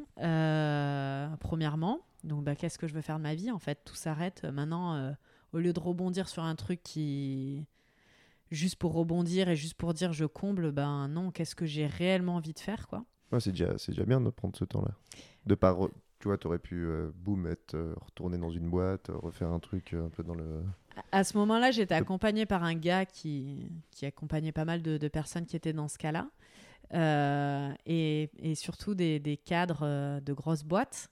Et en fait, c'était assez intéressant. Il organisait des petites réunions euh, tous les 3-4 mois où en fait on se retrouvait, toutes ces personnes un peu en transition. Et en gros, euh, donc on avait, il y avait une petite formation quand même, mais c'était surtout aussi de la rencontre et de Mhm. dire bah, t'en es où dans ton process et en fait c'est quoi que ça t'apporte quoi. Et en fait, lui, il me disait toujours prends le temps, surtout. Là, Mhm. tu prends le temps. En fait, tu as deux ans de chômage. Donc, en fait, tu vas prendre ces deux années. Et au début, euh, tu viens de, quitter ta boîte. euh, je faisais, euh, je sais pas combien d'heures par semaine. Et là, il dit, tu vas prendre euh, au moins Ça- six mois. ça ça t'a paru Ah bah, au début, tout début tu t'es parce que t'as des gens qui qui vivent mal le fait de rien faire Ouais. tu vois, qui, qui ont besoin absolument de, de faire quelque chose, sinon ils se sentent. Toi, ça t'a pas posé de problème quand il t'a dit en prends fait, ton temps euh, Tu t'es il- pas dit non, faut que je retrouve, faut que je trouve un truc, je peux pas rester comme ça à rien faire. au, au début, je me disais, je vais réfléchir à ce que j'ai réellement envie de faire. Ça, c'était une évidence. Donc, euh, j'arrêtais pas de me, que- me questionner qu'est-ce que je vais faire, qu'est-ce que je vais faire. Et au début, je me disais, bah, je vais chercher. Enfin, je cherchais pas réellement du travail, mais je cherchais dans quoi j'allais aller. Donc, clairement, au début, j'arrivais pas à m'arrêter complètement. Et en plus, bon, j'avais aussi euh, tout ce pied encore dans cette ancienne boîte. Parce que, mine de rien, quand tu pars, tu as eu un poste très important dans la Mhm. boîte, où finalement, tu as pas mal de gens qui se raccrochent aussi à ton identité. Bon, j'ai- plein de gens qui me rappelaient, qui voulaient manger avec moi. euh, donc euh, au début, euh, voilà, ça me prenait beaucoup de temps d'aller manger avec des gens. de- Je prenais le temps d'aller voir mes amis. Enfin, donc on va dire, je faisais pas rien, mais euh, je cherchais pas forcément à retravailler. Je m'étais dit quand même pour les six prochains mois, euh, je travaille pas. Et à ce moment-là, j'ai une amie qui a une exploitation agricole euh, qui cultive des plantes médicinales pour, euh, pour une marque de cosmétiques. Et euh, elle m'avait dit, bah, si tu veux venir de temps en temps, elle a besoin d'intérimaire. Euh, si tu veux venir de temps en temps au chalet, on appelait ça le chalet parce que c'était à 1600 mètres d'altitude, enfin 1400. Et euh, si tu veux venir faire des journées, bah, tu peux. euh. Et donc voilà, au début, j'ai- je faisais ça. J'allais deux, trois jours par semaine euh, au chalet, euh, gratter un peu de la terre et ramasser de, de la mélisse ou de la joubarbe. Et en fait, c'était un monde que je connaissais pas et j'étais dehors et ça, ça m'allait bien, quoi. Donc voilà, au début, j'ai fait ça. Donc je faisais du, j'ai repris le sport tout doucement. Alors ça a été dur parce que d'arrêter de reprendre. euh, Ah, surtout les sports d'endurance, c'est. ah là, du coup, tu prends conscience que bah, sans entraînement, c'est pas la même. Et voilà, donc j'ai au début, j'ai, j'ai- voilà, je faisais pas grand chose. je, enfin, en fait, quand tu te retrouves au chômage, tu as quand même toujours plein de trucs à faire. Parce que tu vas manger avec tes amis, tu as, toujours. Enfin, moi, en tout cas, je suis quelqu'un comme ça. Je, j'avais presque un emploi du temps plus euh, chargé qu'avant, quoi. Ouais. Et des fois, je me disais, mais comment je vais faire pour retravailler, quoi? Euh, On y voilà. prend goût. hein. ben voilà, il faut. Ça prend vite du temps d'aller au lac, se baigner, faire du vélo, faire un peu du chalet, donc trois jours par semaine. Enfin voilà, en fait, euh, j'occupais mon temps comme ça, quoi. Et alors, je pense qu'on en vient à peu près à où tu es là maintenant. Voilà. Non Il y a eu une étape entre. Ben, en fait, euh, cette année et demie, donc j'ai fait un, un peu du chalet l'été. Et euh, l'année juste avant, enfin l'hiver juste avant de racheter euh, l'estampille, j'ai du coup réenseigné le ski. Donc ça, c'était le, Mm. le, le grand truc. Donc je suis redevenue monitrice de ski. Donc j'ai fait une saison et c'est tombé la saison du, du premier confinement. Donc au mois de mars, finalement, j'ai arrêté la saison. Et en fait, pendant tout cet hiver de, de monitrice de ski, euh, je me rendais compte, c'est là où ça a été un peu le déclic. Enfin, il y a eu deux déclics par rapport au rachat de l'estampille. Euh, donc déjà, le fait de travailler au chalet, je sentais que ça me plaisait de faire quand même quelque chose de mes mains. Mm. En fait, euh, finalement, derrière l'ordi, ça me plaît, mais euh, il faut qu'il y ait un équilibre entre les deux. Euh, quand j'ai enseigné le ski, en fait, euh, au début, j'y allais, mais à reculons, je me disais, mais comment toute ma famille fait pour vendre des virages tous les hivers? Parce que pourtant, moi, j'ai grandi là-dedans. Je me disais, mais moi, je m'ennuie. euh. Mm. Et en fait, au bout de deux, trois semaines où je réenseignais, je me suis dit, non, mais il y a quand même un truc qui est génial. C'est qu'en fait, tous les matins, tu arrives et tu que des gens qui sont contents d'être là, qui ont le Mm. sourire et qui ont juste envie, c'est de prendre du plaisir. Et je me suis dit, mais en fait, c'est ça qui est beau dans ce métier. C'est qu'en fait, euh, par rapport à l'usine où tu as des gens qui viennent et un peu à reculons et qui font ça par nécessité, et, et c'est là où des fois c'est dur d'aller bosser à l'usine, Mhm. c'est finalement tu te retrouves face à des gens qui, bah, des fois, voilà, ils sont pas super contents d'être là, quoi. Et tu arrives sur les pistes de ski, tu es tous les jours euh, quand même dans un cadre exceptionnel. Et, et là, je me suis dit, mais en fait, euh, c'est génial, quoi. Mhm. Donc ça, ça a été le premier déclic. Et après, il y a eu le confinement où là, euh, là, je me suis dit, bon, là, ça fait un an et demi que, que tu te poses 150 000 questions. Quand tu as quitté l'industrie, en fait, tu qu'une envie, c'est racheter une boîte. Donc, il y a un moment donné, il va falloir euh, passer ce cap, quoi. Parce que c'est Mhm. facile de dire, euh, je sais pas quoi faire, je sais pas quoi faire. En fait, ce que j'avais réellement envie de faire, c'était ça. Et j'avais très envie, c'était de me rapprocher des, des métiers du bois, mais des vrais métiers du bois, quoi. Et des fois, les choses arrivent euh, au bon moment. Et sortie du premier confinement, j'ai une amie qui, qui me dit, ben, donc la fille des, des propriétaires de, de, l'estampille me dit, ben, mes parents, ils n'arrivent pas à vendre l'estampille, ils ont du mal à, à cause du confinement, ça a mis un, un peu un coup d'arrêt euh, à la vente euh, de l'entreprise. Et donc moi, cette entreprise, j'en avais entendu parler depuis que j'étais en Haute-Savoie. Et, euh, et, en fait, cette, euh, cette personne me, me dit ça et je me dis, mais en fait, je n'ai jamais visité cette boîte. C'est dommage, ça fait dix ans que mmh. j'en entends parler. Et autant aller voir cette école. Et là, et je lui dis, mais combien ils vendent ça? Et là, je me dis, mais en fait, c'est abordable. Enfin, mmh. je pense que les banques pourraient me prêter de l'argent pour faire ça. Du coup, je suis venue visiter et là, j'ai dit, bah, déclic, c'est ça. Là, direct, t'es venu ah bah, visiter. Ah, je suis venu visiter, j'ai dit je rachète cette boîte quoi. Mais c'était euh, sans transition. C'est vraiment. Coup de cœur, euh, quoi. Le... Coup de cœur. Je me suis dit c'est exactement ça que je veux faire. En fait, en une seule entreprise, il y avait tout ce que je, tout ce que je voulais faire. Euh, c'était quoi tout ce que tu voulais faire justement? Racheter une boîte. Mmh. Donc gestion d'entreprise, voilà. Euh, la pédagogie, donc euh, la pédagogie bah, par rapport à mes deux métiers, parce que du coup, j'ai pas dit, mm. mais je suis monitrice de vélo aussi. Mm. Euh, donc tout, ce côté enseignement, euh, les métiers du bois finalement. Et en fait, les personnes qui sont ici, donc à l'Estampie, c'est que des adultes en reconversion. Et en fait, c'est que des personnes qui sont contents de venir, quoi. On retrouve ce que tu disais pour le ski, des gens qui sont là par choix et par Par choix, par euh, voilà, par euh, qui, qui, qui, mettent tout l'engagement qu'il faut pour, euh, pour, pour réussir cette année quoi. Et du coup, et bon, quand on rentre dans cet atelier, il y a, y, a y a, un cachet aussi. c'est hyper lumineux, c'est voilà, mm. c'est et, et, en fait, ce qui, ce qui, ce qui m'a vachement plu tout de suite, c'est de me dire, bah en fait, ici, les gens travaillent le bois sans pression du bâtiment aussi. Mm. C'est-à-dire qu'en fait, ils viennent juste faire des projets. Euh, pour apprendre le métier. Et en fait, c'est ça qui me plaisait. Et, et, et, il fabrique quand même des très beaux meubles aussi. Et ça, ça me plaisait. J'ai vu, euh, ouais. parce que là, on parle de d'ébénisterie. C'est une formation, c'est ça, d'ébénisterie. Donc, comment t'es. Bah, tiens, maintenant qu'on est dedans, est-ce que beaucoup de gens, je pense, ne savent pas vraiment à quoi consiste le métier d'ébéniste? Tu vois, menuisier, déjà, les gens, je pense, tu crois que c'est tu coupes des planches et tout, mais bon, la menuiserie, c'est plein de choses. Ouais. Comment t'expliquerais ce qu'est un ébéniste?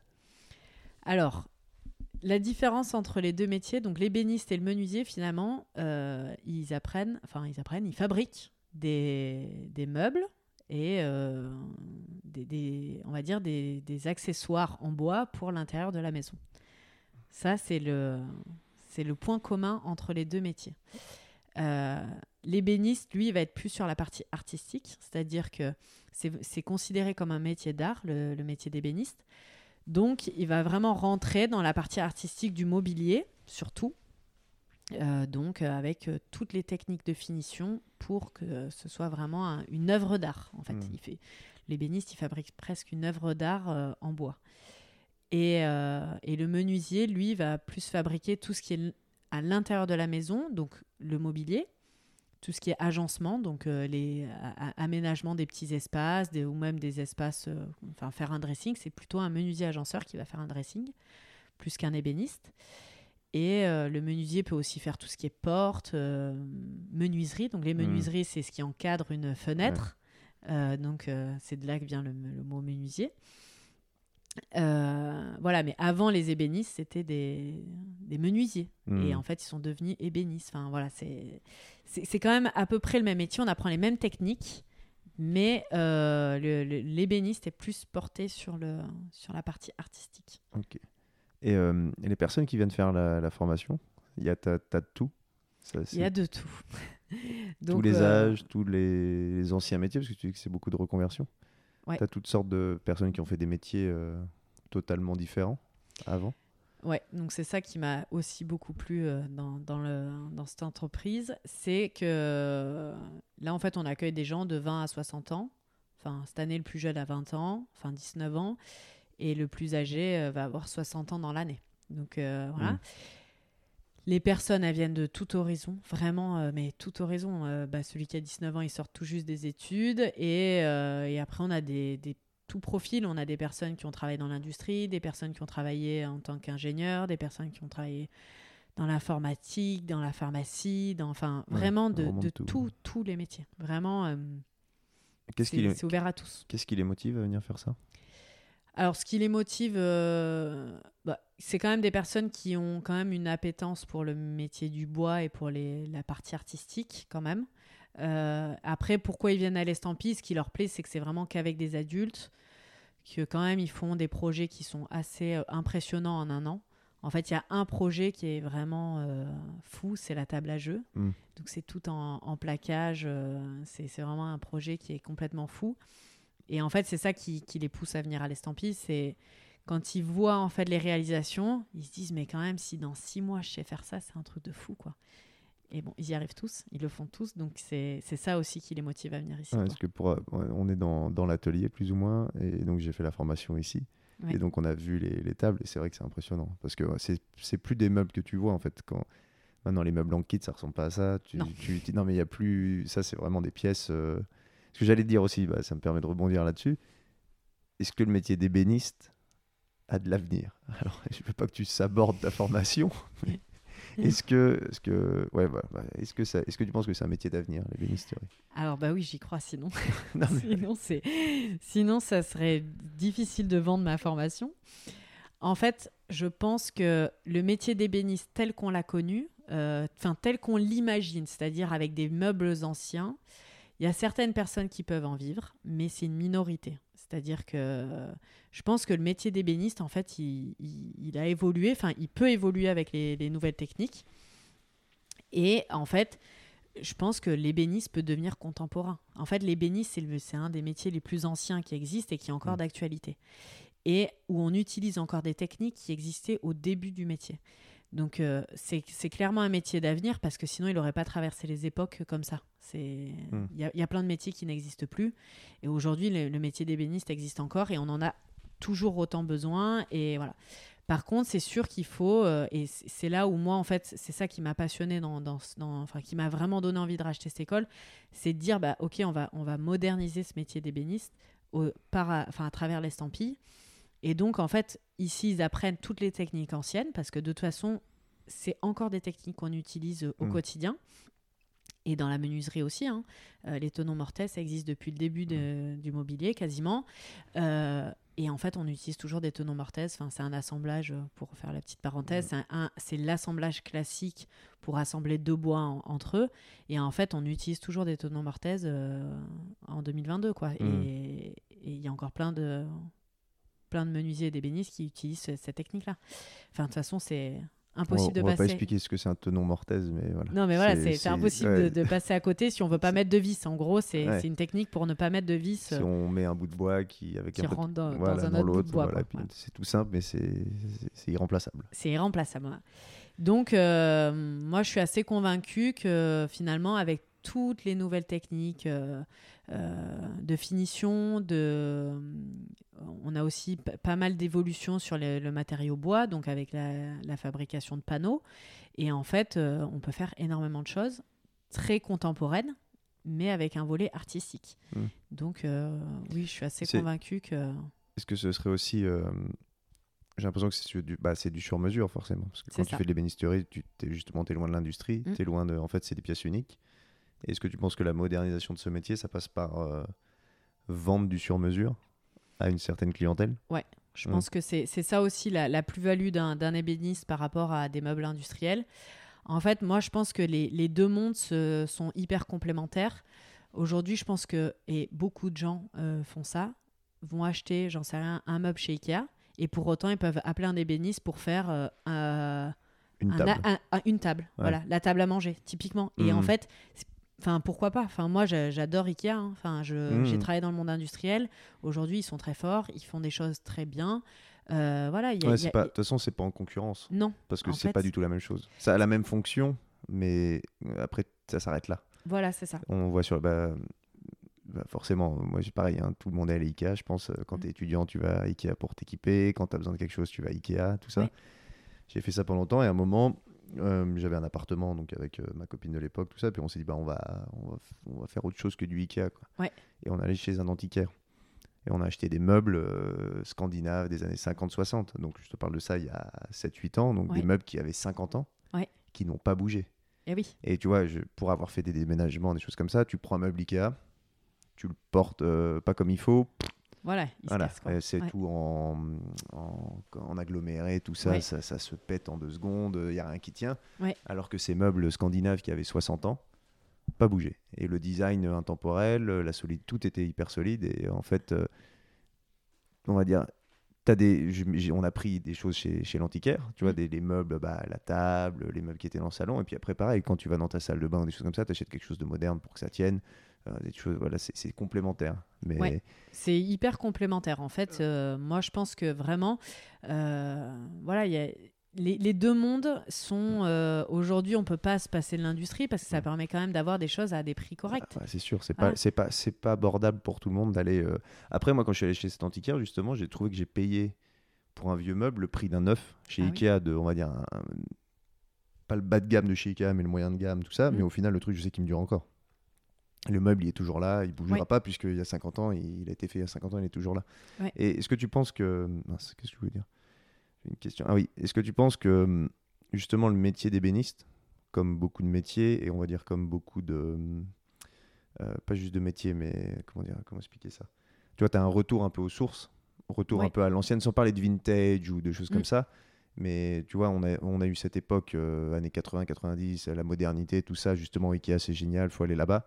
On se rend compte que, bah non, en fait, euh, par rapport au niveau écologique, tout ça, est-ce que, est que le, d'acheter des meubles, justement, qui durent, qui sont faits en bois, euh, sans colle, sans, bah, sans colle, tu colles les pieds, mais tu vois, tu vois oui, ce que je veux dire, non, la différence euh, entre, oui, oui, oui. entre de l'aggloméré et une pièce de bois pour être pour avoir vu ce que vous faites à l'estampille, tu prends un on va faire basiquement un tronc d'arbre, j'ai déjà perdu les mots mais tu prends un tronc d'arbre et vous en faites un meuble quoi. Ouais, c'est ça. Et il y a rien de y a rien de chimique dedans, C'est ça. tout est naturel, après tu mets ton vernis, ta lasure, euh, peu Mm. importe mais voilà, c'est des est-ce que tu penses qu'il y a un re- qu'il va y avoir un retour aux sources à de l'équipement plus durable, plus écologique et moins Ouais. industriel? Ah, mais clairement, en fait, euh, là, euh, je pense que sur les prochaines années, enfin, en fait, euh, le, le Covid, finalement, c'est une, une dure étape de notre vie, mais ça a été euh, Mm. une vraie prise de conscience pour beaucoup de monde. Déjà, euh, il y, a pas- il y a pas mal d'études qui sont en train de sortir. Déjà, les gens réinvestissent leur intérieur. C'est-à-dire qu'en fait, euh, pendant le confinement, on a tous pris conscience, enfin, je pense qu'on l'a tous vécu, hein, on se retrouve tous enfermés dans nos maisons et on se rend compte que finalement, il y a des choses qui vont pas forcément bien, euh, qui ont qui sont pas forcément bien agencées. Euh, Il n'y a jamais eu autant de bricolage que depuis le premier confinement. Mm. Les magasins de bricolage, ça explose. Parce qu'en fait, on a pris conscience que finalement, si on est bien dans notre intérieur, on est aussi bien. Enfin, ça, ça nous fait plaisir de rentrer chez nous. Donc ça, c'est la première, première des consciences, c'est qu'en fait, on a besoin de se sentir bien chez nous. Euh, deuxième prise de conscience euh, générale, c'est euh, finalement, euh, ok, euh, on consomme, mais en fait, euh, Mm. pendant un mois, on a été enfermés chez nous. On est, on- on- ça a été finalement de, de- Mm. de moins consommer. Enfin, il y en a aussi beaucoup consommé sur Internet, mais euh, finalement, euh, voilà, est-ce que c'est, est-ce qu'on a réellement besoin de consommer de, de- de la même manière qu'avant? Enfin, il y a- de toute façon, ça a été une rupture dans, dans nos vies, quoi, ce, ce confinement. Donc, euh, pour certaines personnes. pour certaines personnes, mais c'est- ça a quand même été un, un- un gros changement. Et du coup, je pense qu'il y en a aussi beaucoup qui se sont questionnés sur, ben, c'est quoi, la, c'est quoi la, la- la vraie conso, quoi? Enfin, la bonne conso. Et, et aussi, ben, par rapport à, à- toujours au monde de, l'intérieur, bah, aujourd'hui, euh, il y, a- il y a beaucoup de gens qui, qui télétravaillent. Et du coup, Mhm, euh, c'est pareil. En fait, euh, ça, ça- Tu ça passes en- demande un aménagement de l'intérieur qui est différent. Mhm. Et du coup, aussi de se sentir bien chez soi. Ouais, tu passes encore plus de temps chez toi quoi. Après, je pense que par rapport à la conso euh, et par rapport euh, aux matériaux durables, je pense que de toute façon, euh, il y, a, il y a une vraie prise de conscience générale euh, parce que voilà, on prend, on se rend compte qu'il fait de plus en plus chaud, que euh, et on, on en entend. Enfin, maintenant, c'est plus un sujet tabou. En fait, c'est un sujet d'actualité. Mm. On l'a bien vu là euh, ces dernières semaines. Euh, ce qui fait polémique, c'est euh, est-ce que le programme euh, politique est axé sur, la, sur le Ouais. climat? C'est c'est que ça devient un sujet euh, pour Ouais. tout le monde, quoi. Donc, euh, je pense qu'il y a aussi beaucoup de monde qui commence. Est-ce que c'est une généralité? Ça, je j'arrive pas. Mm. à- Je suis pas sûre. Clairement, on est Bah- tellement dans un monde de, cons- de consommation et de Bah, mondialisation. Tu as que toujours la que- question de l'argent et de l'économie et tout Mm. ça. Et entre quelqu'un qui. Tu peux acheter un meuble à 30 balles ou à 300 euros, bah malheureusement. euh, Et on est tous confrontés à ça. C'est aujourd'hui, on a un portefeuille. euh, Est-ce euh, est-ce qu'on a envie euh, de mettre autant d'argent euh, là-dedans? Mm. Enfin, dans, enfin, peu importe que ce soit du meuble ou, ou des biens. Ce qui a aussi changé là ces derniers temps, c'est que les personnes ont pris aussi conscience par rapport au voyage. Je pense que les gens voyagent moins. Ça, on en parlait tout à l'heure.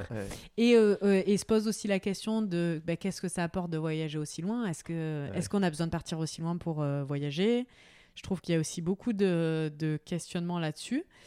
Et du coup, par rapport, pour revenir au métier du bois, enfin par rapport au, finalement à ce que les, les, ébénistes peuvent fabriquer, je pense que les, les gens ont aussi mis pas mal d'argent dans, dans, ça. C'est-à-dire, ben, on voyage plus. Du coup, ben, on, va, Mm. on, va, on va investir dans des choses du quotidien. Et ça, je pense que c'est une réalité. Est-ce que ça va durer? Je sais pas. Mm. Mais euh, voilà, c'est en fait le, le monde de- du bâtiment n'a jamais été autant en tension que cette année, quoi. En tension? En tension, c'est-à-dire que aujourd'hui, tu vas chez n'importe quel artisan, ils disent mais moi j'arrête pas, je ne fais que bosser, quoi. Ouais, ça, Enfin, ça, c'est une ouais. réalité. Après, est-ce que c'est pareil Est-ce que ça va durer? Euh, On ne sait pas. Il y a eu aussi une crise sur les matériaux. Il y a eu, euh, Mm. Euh, ça, ça a été compliqué de, de- de trouver euh, toutes sortes de matériaux. Donc euh, peut-être que ça, ça a mis aussi du retard dans pas mal de chantiers. Mais aujourd'hui, il y a, il y a- voilà, les, les- les artisans bossent quand, pas Est-ce mal. que quoi. est-ce que c'est parce qu'il y a moins d'artisans qu'avant aussi? Ça, je suis pas sûre. Tu Moi, je pense J'ai que- pas regardé les chiffres, mais je serais pas curieux regardé de les savoir. chiffres non plus. Mais je pense que ça, au contraire, je pense qu'il y a de plus en plus d'artisans. Parce qu'il y a de plus en plus de. Bah, là peut-être là peut-être que la courbe s'est inversée, mais tu vois la généra- notre génération, j'ai Ah l'impression que tout le monde nous a envoyé vers le tertiaire, vers le service, Ouais. et je le vois euh, moi dans mes dans mes dans mes amis, il y en a Mm. très peu qui font des boulots euh, manuels. Ouais, C'est jamais purement manuel parce que non, mais tu vois tu vois ce que je veux dire, des- de l'art- de l'artisanat, il y en a pas beaucoup qui font ça. Non, quoi. non, c'est vrai qu'il y, y, y en a, Et- il y en a plus beaucoup en tout Et cas. surtout, euh, ça j'en parlais avec ma mère, tu vois, et euh, je disais, mais toi, ta génération, bah, ton époque, t'es- ta famille, tout ça, euh, vous bricoliez quand même. Vous, quand il y avait un truc qui allait pas chez vous, vous le faisiez vous-même. Ouais. Hein. Fait, bah ouais, moi, mon frère, euh, son frère à elle, donc il a 60 et quelques, euh, 70 peut-être maintenant, et il dit, bah oui, il fait sa mécanique, il a construit euh, son toit, il a fait ci, il a fait ça. Ouais. Euh, bon, après, il, a- il avait un boulot manuel à la base, mais en fait, il, ça a dévié sur tout ça. Et j'ai l'impression que maintenant, des gens qui ont fait que du tertiaire, bah, du, tu vois, Mm. du service, des choses comme ça, n'ont pas du tout ce raisonnement de comment bricoler. Ouais. Là, il y a peut-être une tendance maintenant, comme tu disais, avec le confinement, avec les, les magasins de bricolage, tu vois, qui, qui donnent des cours, maintenant les matériaux Ouais. qui rendent tout plus facile. Tu vois, maintenant tu peux poser du faux carrelage euh, qui s'emboîte, des choses comme ça, tu vois, des, du parquet flottant, des choses, t'as des choses qui Oui, se oui. simplifient, on est d'accord, c'est bien ou c'est pas bien, mais voilà. Mais il y a quand même cette tendance où tu as des gens, ils savent pas, ils savent absolument rien faire. Oui, Et oui, c'est sans, ça, sans être. Non, mais c'est une réalité. Ça, vois, par moi, contre. euh, quand j'ai attaqué euh, bah, pour euh, ouvrir, pour faire les travaux là dans mon auberge, on a passé un an et demi avec mon frère. euh, quand on a acheté le truc, j'avais jamais vu une cheville dans un mur. Je savais pas comment on faisait. tu eh vois. oui, oui, oui. Et, et heureusement qu'on a fait ce chantier qui a duré hyper longtemps, où on a touché à tous les corps de métier, parce que maintenant je suis capable de faire un peu tout Mhm. sans être un artisan. C'est-à-dire tu fais pas, t'as pas le, bah, je l'ai vu quand j'ai fait la, le- la formation. j'ai pas les, voilà, j'ai pas la, la précision d'un artisan, mais je suis capable un peu de bidouiller tout, tu vois, de la plomberie, des choses comme ça. Ouais. Mais c'est vrai que j'ai des, des, dans mon entourage des gens qui sont pas capables de le faire, mais c'est normal parce qu'ils ont jamais été confrontés à ça, tu vois. Et c'est une... Ça, c'est une réalité. De toute Ouais. façon, les, les, les personnes. Donc est-ce que les artisans sont pas aussi débordés parce qu'en fait dès que tu as besoin de faire quelque chose chez toi, tu es obligé d'appeler quelqu'un? Oui, ça c'est ça c'est possible. L'autre fois, je parlais avec un, une- un, un ami paysagiste et en fait, euh, il, il disait mais j'arrête pas de on n'arrête pas de bosser, c'est toute l'année. Parce Et que les gens, je- vont, les gens vont pas couper un- vont pas couper une branche. Et en fait, ou- je lui dis ouais. mais pourquoi? Euh, Je lui dis mais c'est c'est quoi en fait? Enfin pourquoi t'expliques Enfin comment t'expliques ça? Parce qu'il dit on a plus de enfin on, on travaille toute l'année maintenant.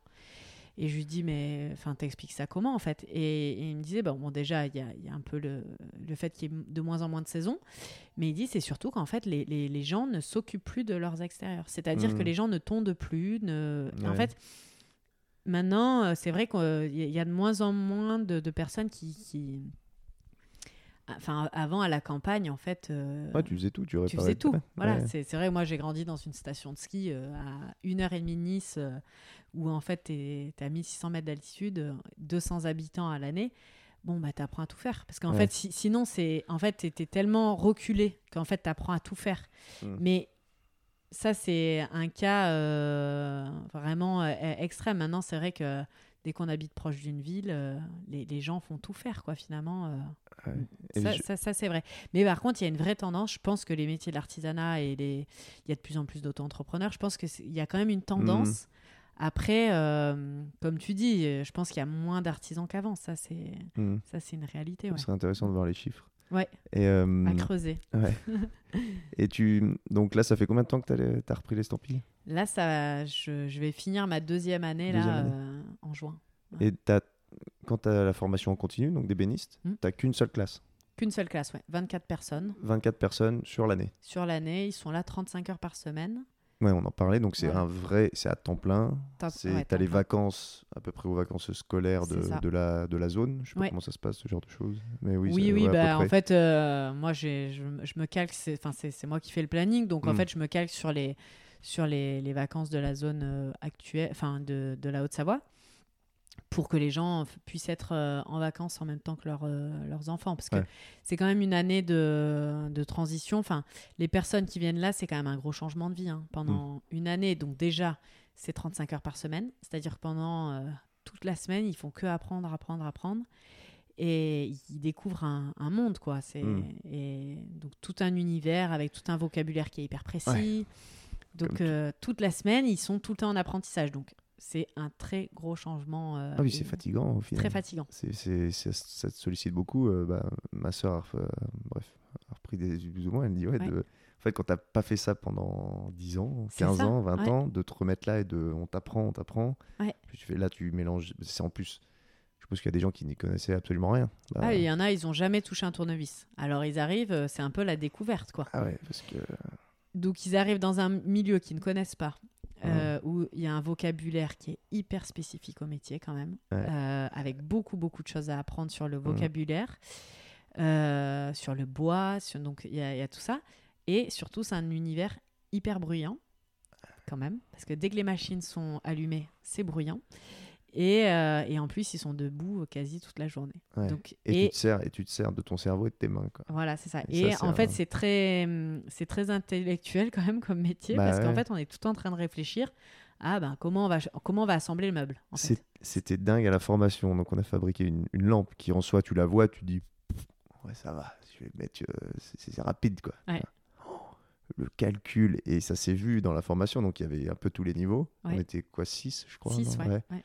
Il y avait un peu tous les niveaux, et tu voyais les galères de calcul hein, pour faire mes euh, trois angles, hein, des fois. C'était, mais attends, mais je comprends pas. Comment euh, et c'est vraiment c'est compliqué quoi. Ouais. C'est compliqué parce que tu as des pièces qui s'assemblent, tu travailles dans un univers en trois dimensions, c'est-à-dire que C'est plus du papier euh, où tu cal... c'est pas des mathématiques euh, où tu additionnes juste des chiffres pour faire la comptabilité ou des choses comme ça. Là tu c'est un univers en trois dimensions. Alors ça peut paraître très bête quand tu le dis comme ça, mais que tout s'assemble à tu vois de, de concevoir la chose. À un moment moi pareil, j'étais en train de couper donc il y avait trois morceaux dans bah, au début tu as deux planches Ouais. puis après, ça devient 3. Et puis j'étais là, merde, est-ce que j'ai- cru que j'avais coupé le mauvais truc? Est-ce que les trucs se ressemblaient Que j'avais inversé les angles? Mais ça paraissait. Mais ouais, c'est- ça te. C'est quand même dur, quoi. Faut, Ouais, c'est intellectuellement. Enfin, en fait, Ouais. c'est pas tellement des calculs, mais c'est ça demande une projection qui est assez complexe par moment. Et, c'est pas naturel. Bah, c'est pas naturel quand tu fais pas ça, en fait. Bah, C'est pas quelque chose d'in- d'instinctif de dire ah bah tiens, oui, mon meuble il va être comme ça, comme ça, comme ça. Ouais. C'est c'est- et je pense qu'on n'est pas tous égaux aussi face à ça, face au à la visualisation en 3D. Je me souviens quand j'étais tout jeune, euh, bah, j'ai fait mes études au Canada, moi, mais quand j'avais euh, entre 6 et 10 ans, on nous, faisait, on nous faisait des dessins en perspective. Tu vois, dessiner des cubes, Ouais, ouais. des parallépipèdes, mais en 3D. Tu vois. Ouais. Et ça, paraît, ça te paraît. Et en fait, c'est pas du tout naturel de dessiner quelque chose sur un plan 2D, de quelque chose, dessiner quelque chose en 3D, tu vois. Et je voyais qu'il y avait des grosses différences de niveau, parce qu'il faut arriver à se projeter au niveau. euh, ouais, euh, bah, ouais, c'est totalement, euh, totalement nouveau, quoi. Et en fait, ça, c'est ça, c'est le la grosse complexité de l'année. C'est-à-dire que c'est arrivé parce que donc euh, Ah, on- ça, on- ça m'intéresse. Ah, ça, c'est- vraiment un que Je sujet. croyais que c'était que. non, non, non, ouais. c'est vraiment un sujet.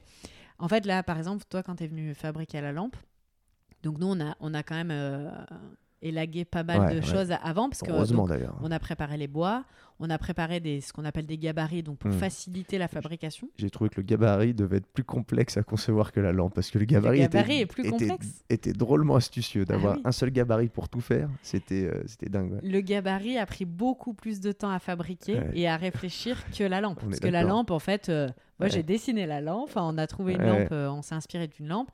Et en gros, donc c'est Seb, le, Mm. le formateur, qui s'occupe de faire ces formations. Et en gros, j'ai dit, bah, moi j'aimerais qu'il fabrique cette lampe. Donc en gros, euh, Mm. moi j'ai donné l'idée et après lui, il a fait un Ouais. premier proto.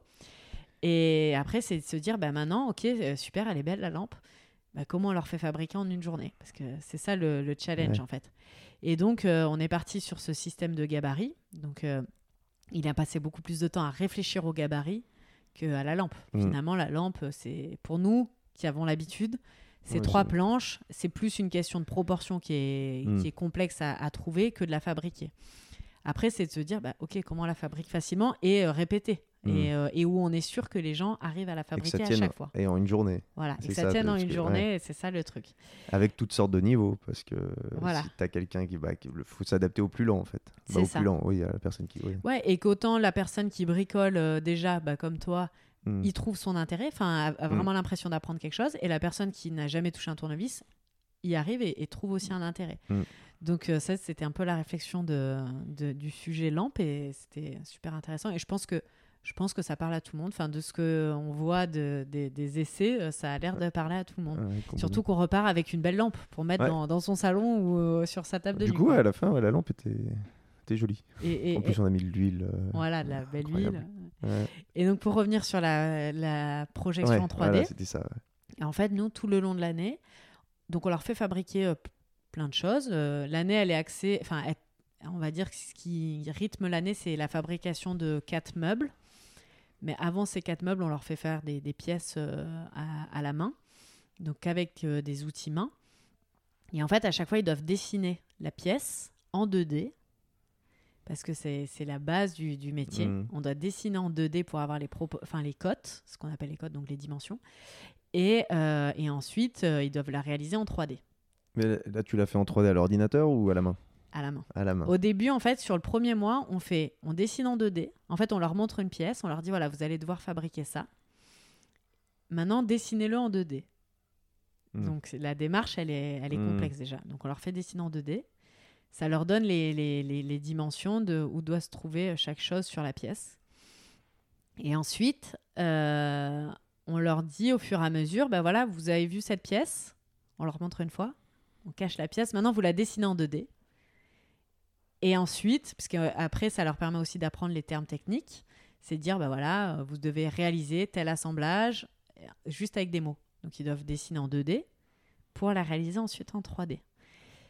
Et c'est là où c'est hyper. euh, Il y, a- il y a toute Mhm. une gymnastique mentale qu'on apprend. hein. Ça s'apprend. C'est-à-dire Mhm. que même quand on n'a pas une projection en 3D, je vous assure, il y a des personnes, au début de l'année, c'était la cata. Ils n'arrivaient pas à, à dessiner en 2D, Ouais. mais pas du tout. Et en fait, euh, aujourd'hui, c'est des personnes. euh, ils sont toujours pas très bons en 2D, mais par contre, ils arrivent à dessiner. Enfin, ils arrivent à, à Mhm. concevoir un meuble en 3D. Mais ils ont compris à peu près la base du 2D. Ouais, c'est- Et, et après, euh, donc pour revenir sur la, sur la, sur la 3D euh, à l'ordinateur, au bout d'un mois, là, on leur apprend euh, à se servir d'un logiciel de 3D, c'est quoi que tu, tu utilises? SketchUp. Ah oui, SketchUp. la- ouais. Le gros avantage de SketchUp, c'est que c'est gratuit. Alors, c'est de nouveau. À un moment, ils il l'avaient passé payant, mais c'est Oui, peut-être moi qui ai non, non, c'est non? c'est toujours gratuit. Ah bon, Et, ouais. et en fait, euh, c'est les anciennes versions qui sont gratuites, mais ça permet de prendre en main le truc.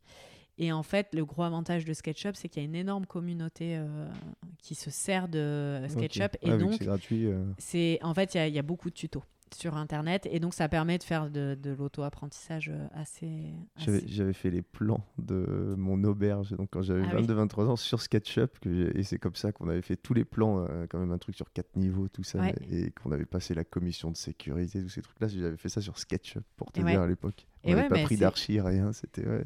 C'est mais je crois que c'était passé payant En fait, il y a une partie payante et il y a une partie gratuite. Et vraiment, la partie gratuite, elle reste quand même pour faire du mobilier. Nous, ça ouais, nous suffit. pour- ouais, ouais, après c'est des options en plus je pense quand tu fais de la ok c'est intéressant Ouais, je- c'est. ouais. Et en fait, bah, tu vois, SketchUp, toi, c'était il y a, il y a quelques années. Bah, c'était ouais il y a 12 ans 13 ans ouais. Voilà, donc t'imagines, il y a une communauté SketchUp qui est énorme.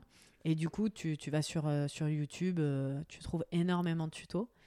Et, et du coup, c'est un bon. Enfin, en tout cas, c'est pour nous, et c'est. vous, vous dessinez les meubles là-dessus? Voilà, nous, on leur, on leur apprend à dessiner, on leur apprend les bases de SketchUp.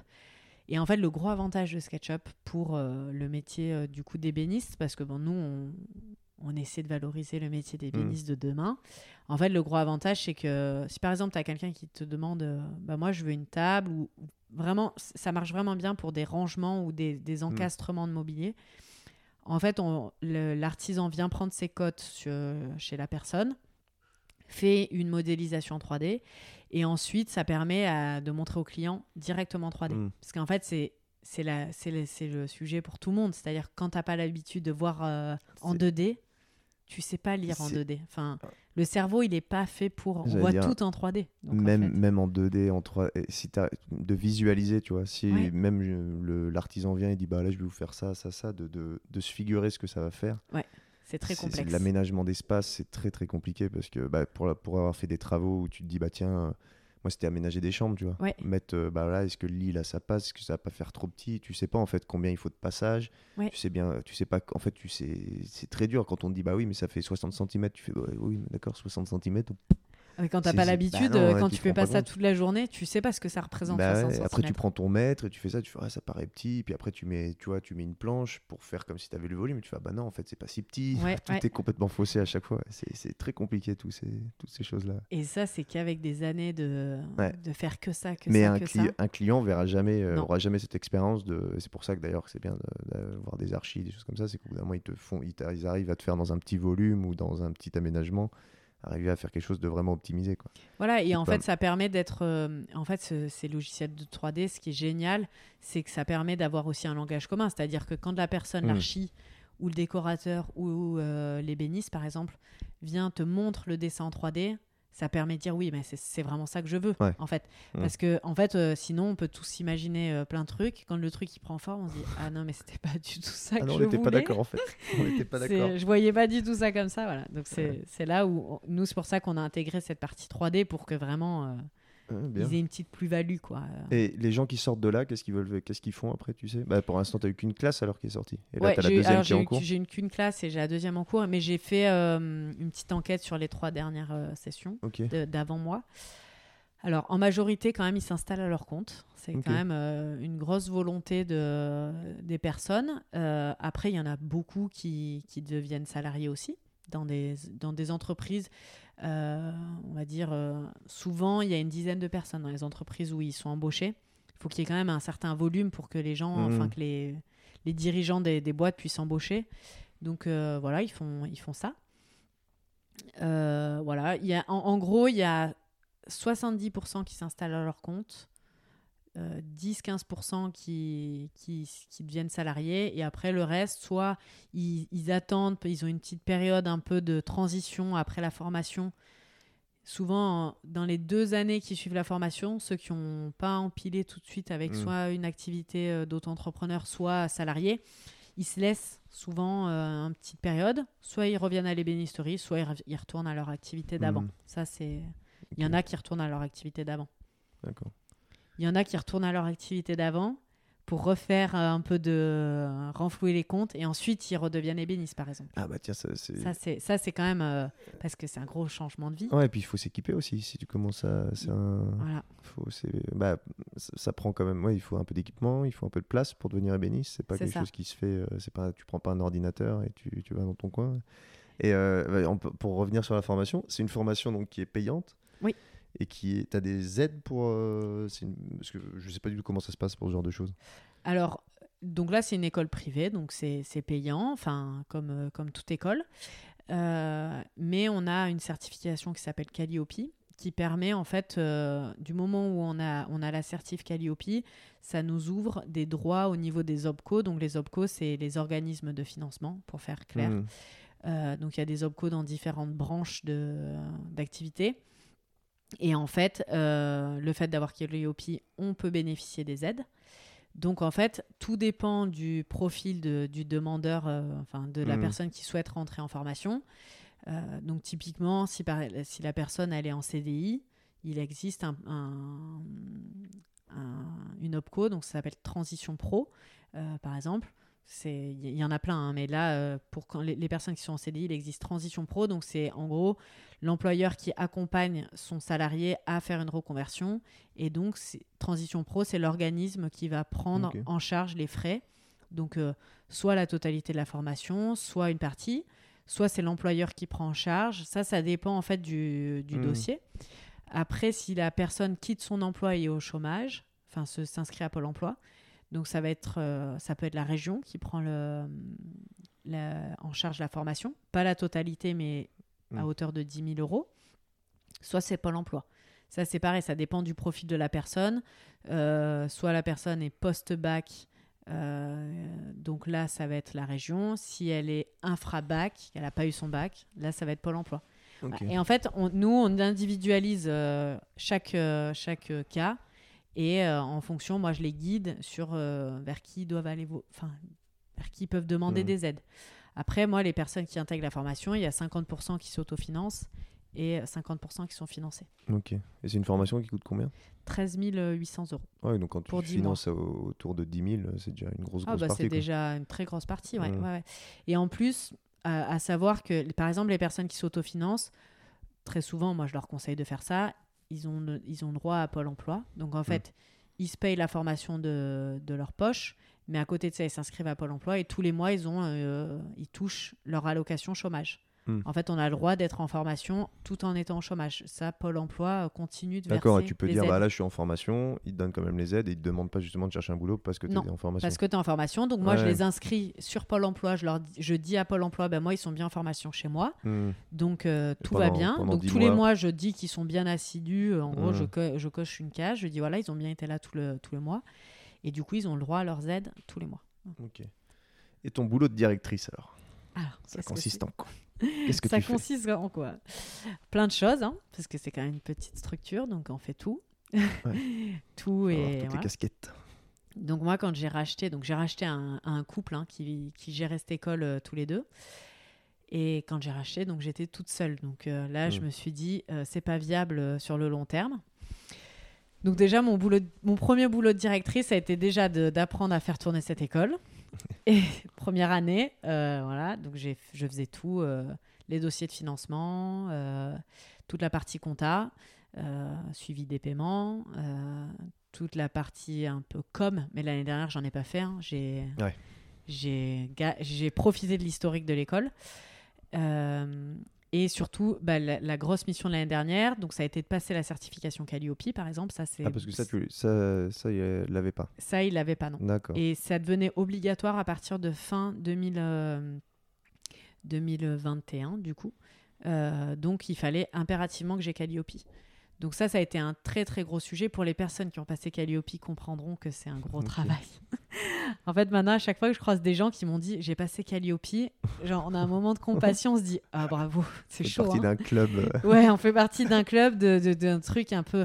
C'est franchement, c'est une certif qui est top, mais c'est chaud. à- C'est beaucoup beaucoup. Ça, de- consiste en quoi que- En fait, c'est c'est une certif qui, qui permet de s'assurer que le parcours de formation euh, du stagiaire soit un vrai parcours de formation. C'est-à-dire que finalement, on ne vende pas du vent, quoi. Hmm. Et, et du coup, euh, il s'assure qu'on on fasse un suivi individualisé, qu'il y ait un vrai programme de formation, qu'on se- qu'on suit bien un référentiel, euh, que les formateurs bah, soient bien encadrés, enfin, soient des vrais formateurs, qui soient immatriculés. En fait, ça permet de, de s'assurer que ce soit un vrai organisme de formation, finalement, euh, et que tout soit fait dans les règles, que les machines soient aux normes. Enfin, typiquement, enfin, moi, dans la, la partie euh, ébénisterie, si c'est une formation qui, qui vend euh, des, des- des formations sur Internet, par exemple, ils vont s'assurer d'autres choses. Mais moi, par exemple, ils Mhm. s'assurent que les locaux soient, soient aux normes. Enfin, voilà.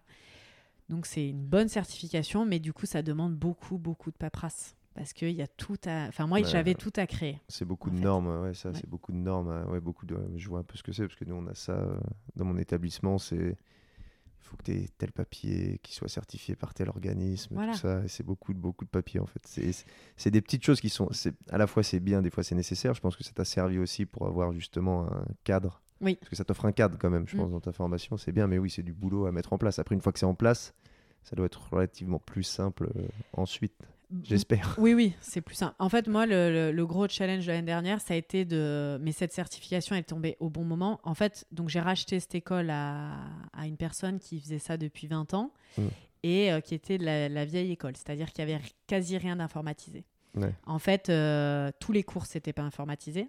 Il avait juste des feuillets qu'il avait récupérés de son ancienne école. Et en gros, euh, il faisait des photocopies chaque année pour donner aux stagiaires. Mm.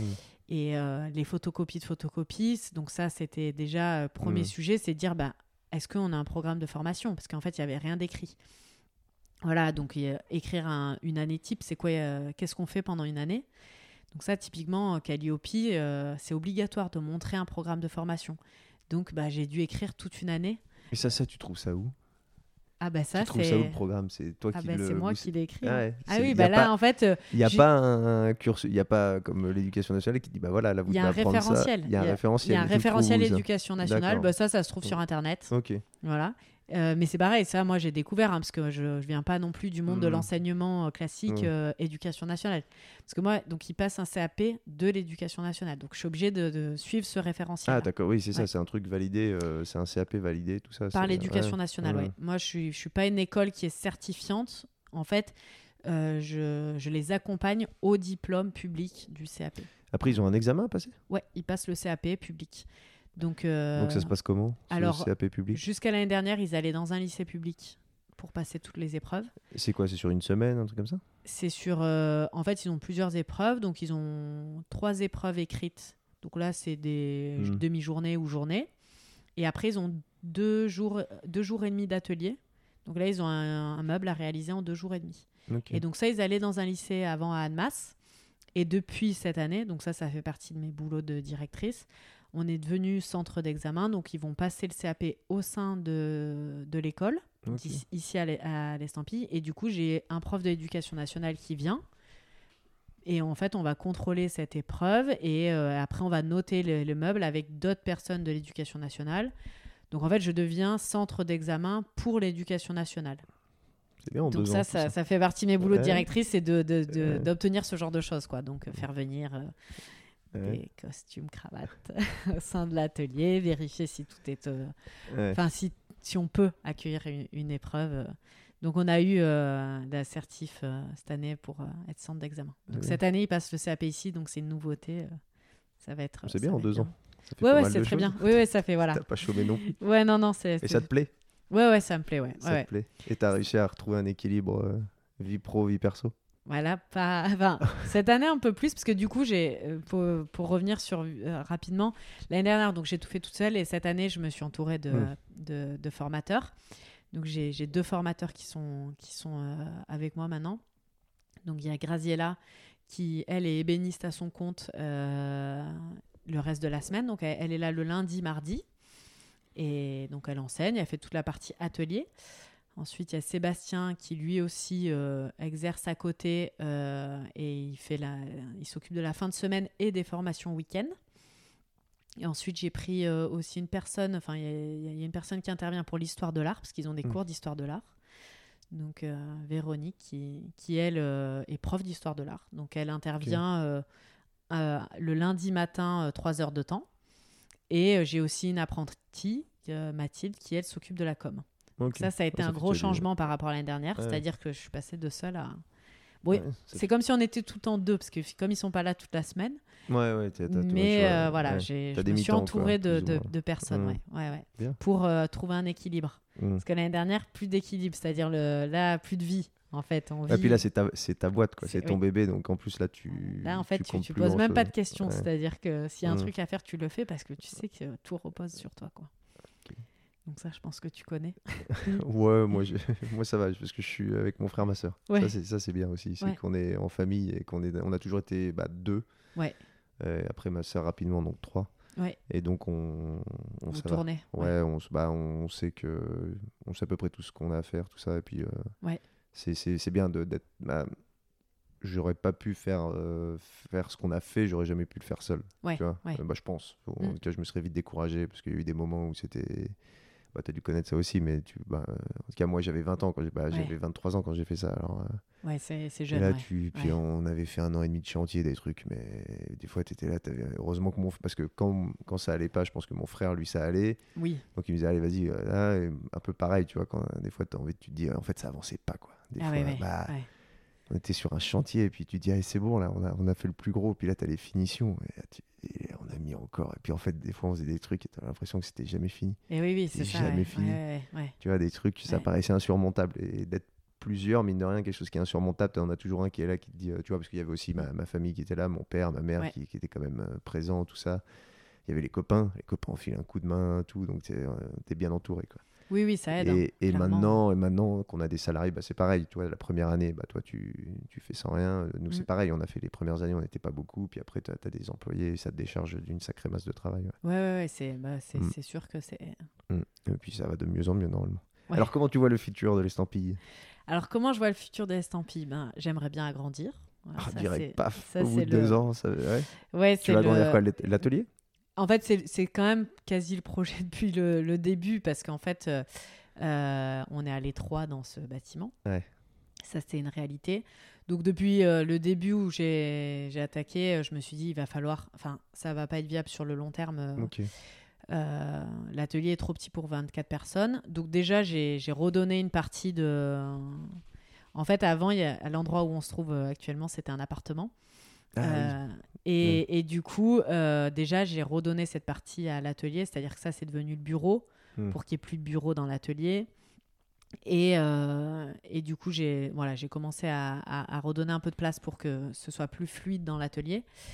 Et donc, l'idée, c'est déjà d'agrandir le bâtiment. Donc là, je suis en projet, en fait. donc, j'ai j'ai normalement trouvé un terrain pour finalement peut-être construire, reconstruire complètement un bâtiment euh, plus grand. Euh, et du coup, vu qu'il y a construction de bâtiment, euh, je commence à me poser des questions sur c'est quoi la suite finalement.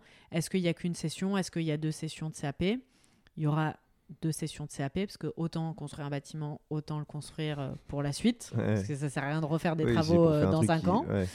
Donc euh, l'idée c'est de construire un bâtiment qui peut accueillir déjà deux sessions de CAP Donc en même temps. en même temps. Donc ouais. 48, bah, 48 Ouais. personnes. ça va 48 faire- personnes, ouais.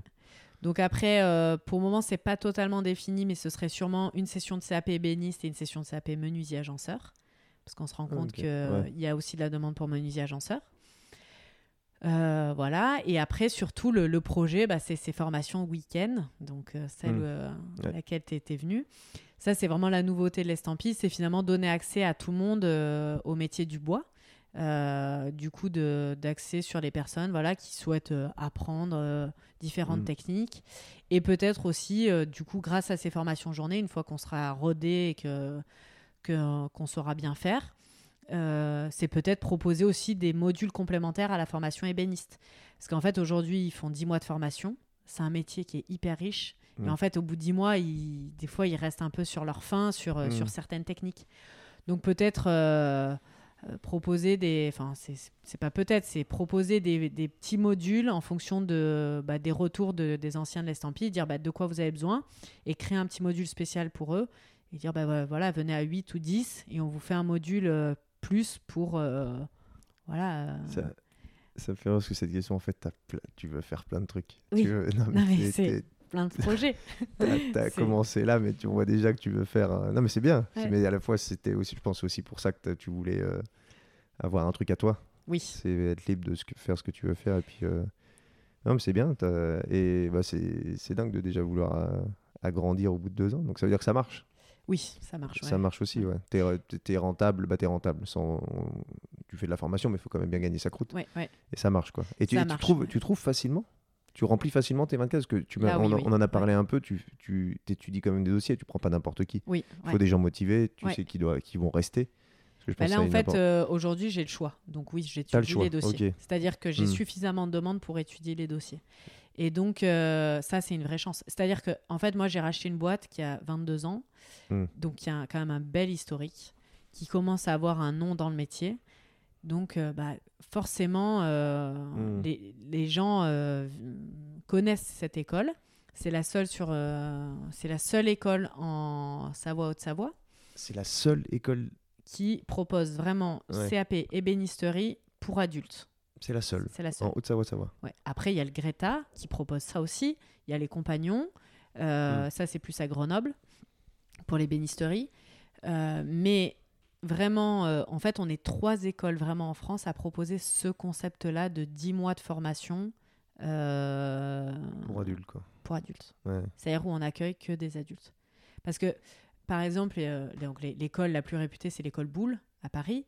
Eux, ils proposent aussi un module pour adultes, mais je crois que c'est plus court et, et c'est pas tout- c'est pas tout à fait. euh, je crois qu'ils ils- ils sont un peu. enfin, je parle de quelque chose que je connais pas vraiment, mais bon, Mm. je. Je dis quand même. Je fais souvent ça et aussi. euh, donc, euh, s'il y en a qui disent, bah non, c'est pas du tout ça à l'école Boulle, euh, autant pour moi, je me trompe. Mais je, de ce que j'en ai entendu, Ouais. euh, En fait, ils, peuvent être baignés aussi avec des, des jeunes, en fait. Ils, Hmm. ils peuvent avoir des sessions aussi avec des jeunes. Nous, on est vraiment axé que pour les adultes. C'est-à-dire Ok. que il y y y a des personnes. Ouais, c'est bien. C'est, je pense que il mériterait. Parce que moi, je m'étais renseigné pour faire des formations, justement, un peu pour pour d'autres- dans d'autres trucs, de la mécanique, tout ça. J'ai absolument rien trouvé. Ah oui. Ah ouais, des, euh, voilà, je voulais faire un truc spécifique et c'était soit à Lyon, soit à Paris, je crois. Tu vois. Il y Ah avait oui, pas, voilà, ouais. c'est, assez, euh, donc c'est rare. En plus, là, vous êtes quand même à Vallière, donc c'est un peu, bah, c'est un peu paumé. hein, sans- mais, Oui. non, mais tu vois, on n'est pas dans une grande ville et tout, c'est assez Ouais. étonnant, mais ça marche quoi. Ça Ah, marche. c'est bien. En fait, on a, on a aussi un très bon site internet. Ouais, j'ai vu ça ça. Ouais, Ouais, ça, aide. euh, Mm. C'est-à-dire qu'en fait, me- à chaque fois, je demande euh, d'où ils nous connaissent, les, gens. Et en fait, c'est grâce au site Et c'est que internet. t'es bien référencé aussi. voilà. Quand les gens tapent formation et béni. En fait, le site, il s'appelle euh, formation-ébénisterie.com. Donc, en fait, euh, Ouais, on est les premiers à sortir, quasiment, quoi. En fait, dès qu'on tape formation ébénisterie, c'est Ouais. le nom de notre site. Bah oui, Donc euh, là, merci, un grand merci à la personne qui a fait le site internet. Bah ouais, ça c'est pas mal. Ouais. Donc Ouais. ça, c'est pareil. Quand j'ai racheté, c'était existant. Et donc ça, ça Ah, ça c'est ok. Quand t'as racheté le site, était déjà appelé comme ça. Ouais, ouais. bien. C'est bien. parce Donc que- euh, ça, la Parce que personne... oui, si tu mets euh, Stampy Formation, euh, ton site il s'appelle comme ça, mais tu ça, ça te dit rien sur ce que c'est. hein. C'est ça, ouais. Et, la personne qui a fait le site, elle n'est pas webmaster. Et vraiment, Ah, euh, je trouve que c'est ça, c'est une super... C'est bien joué. Ouais, c'est super bien joué.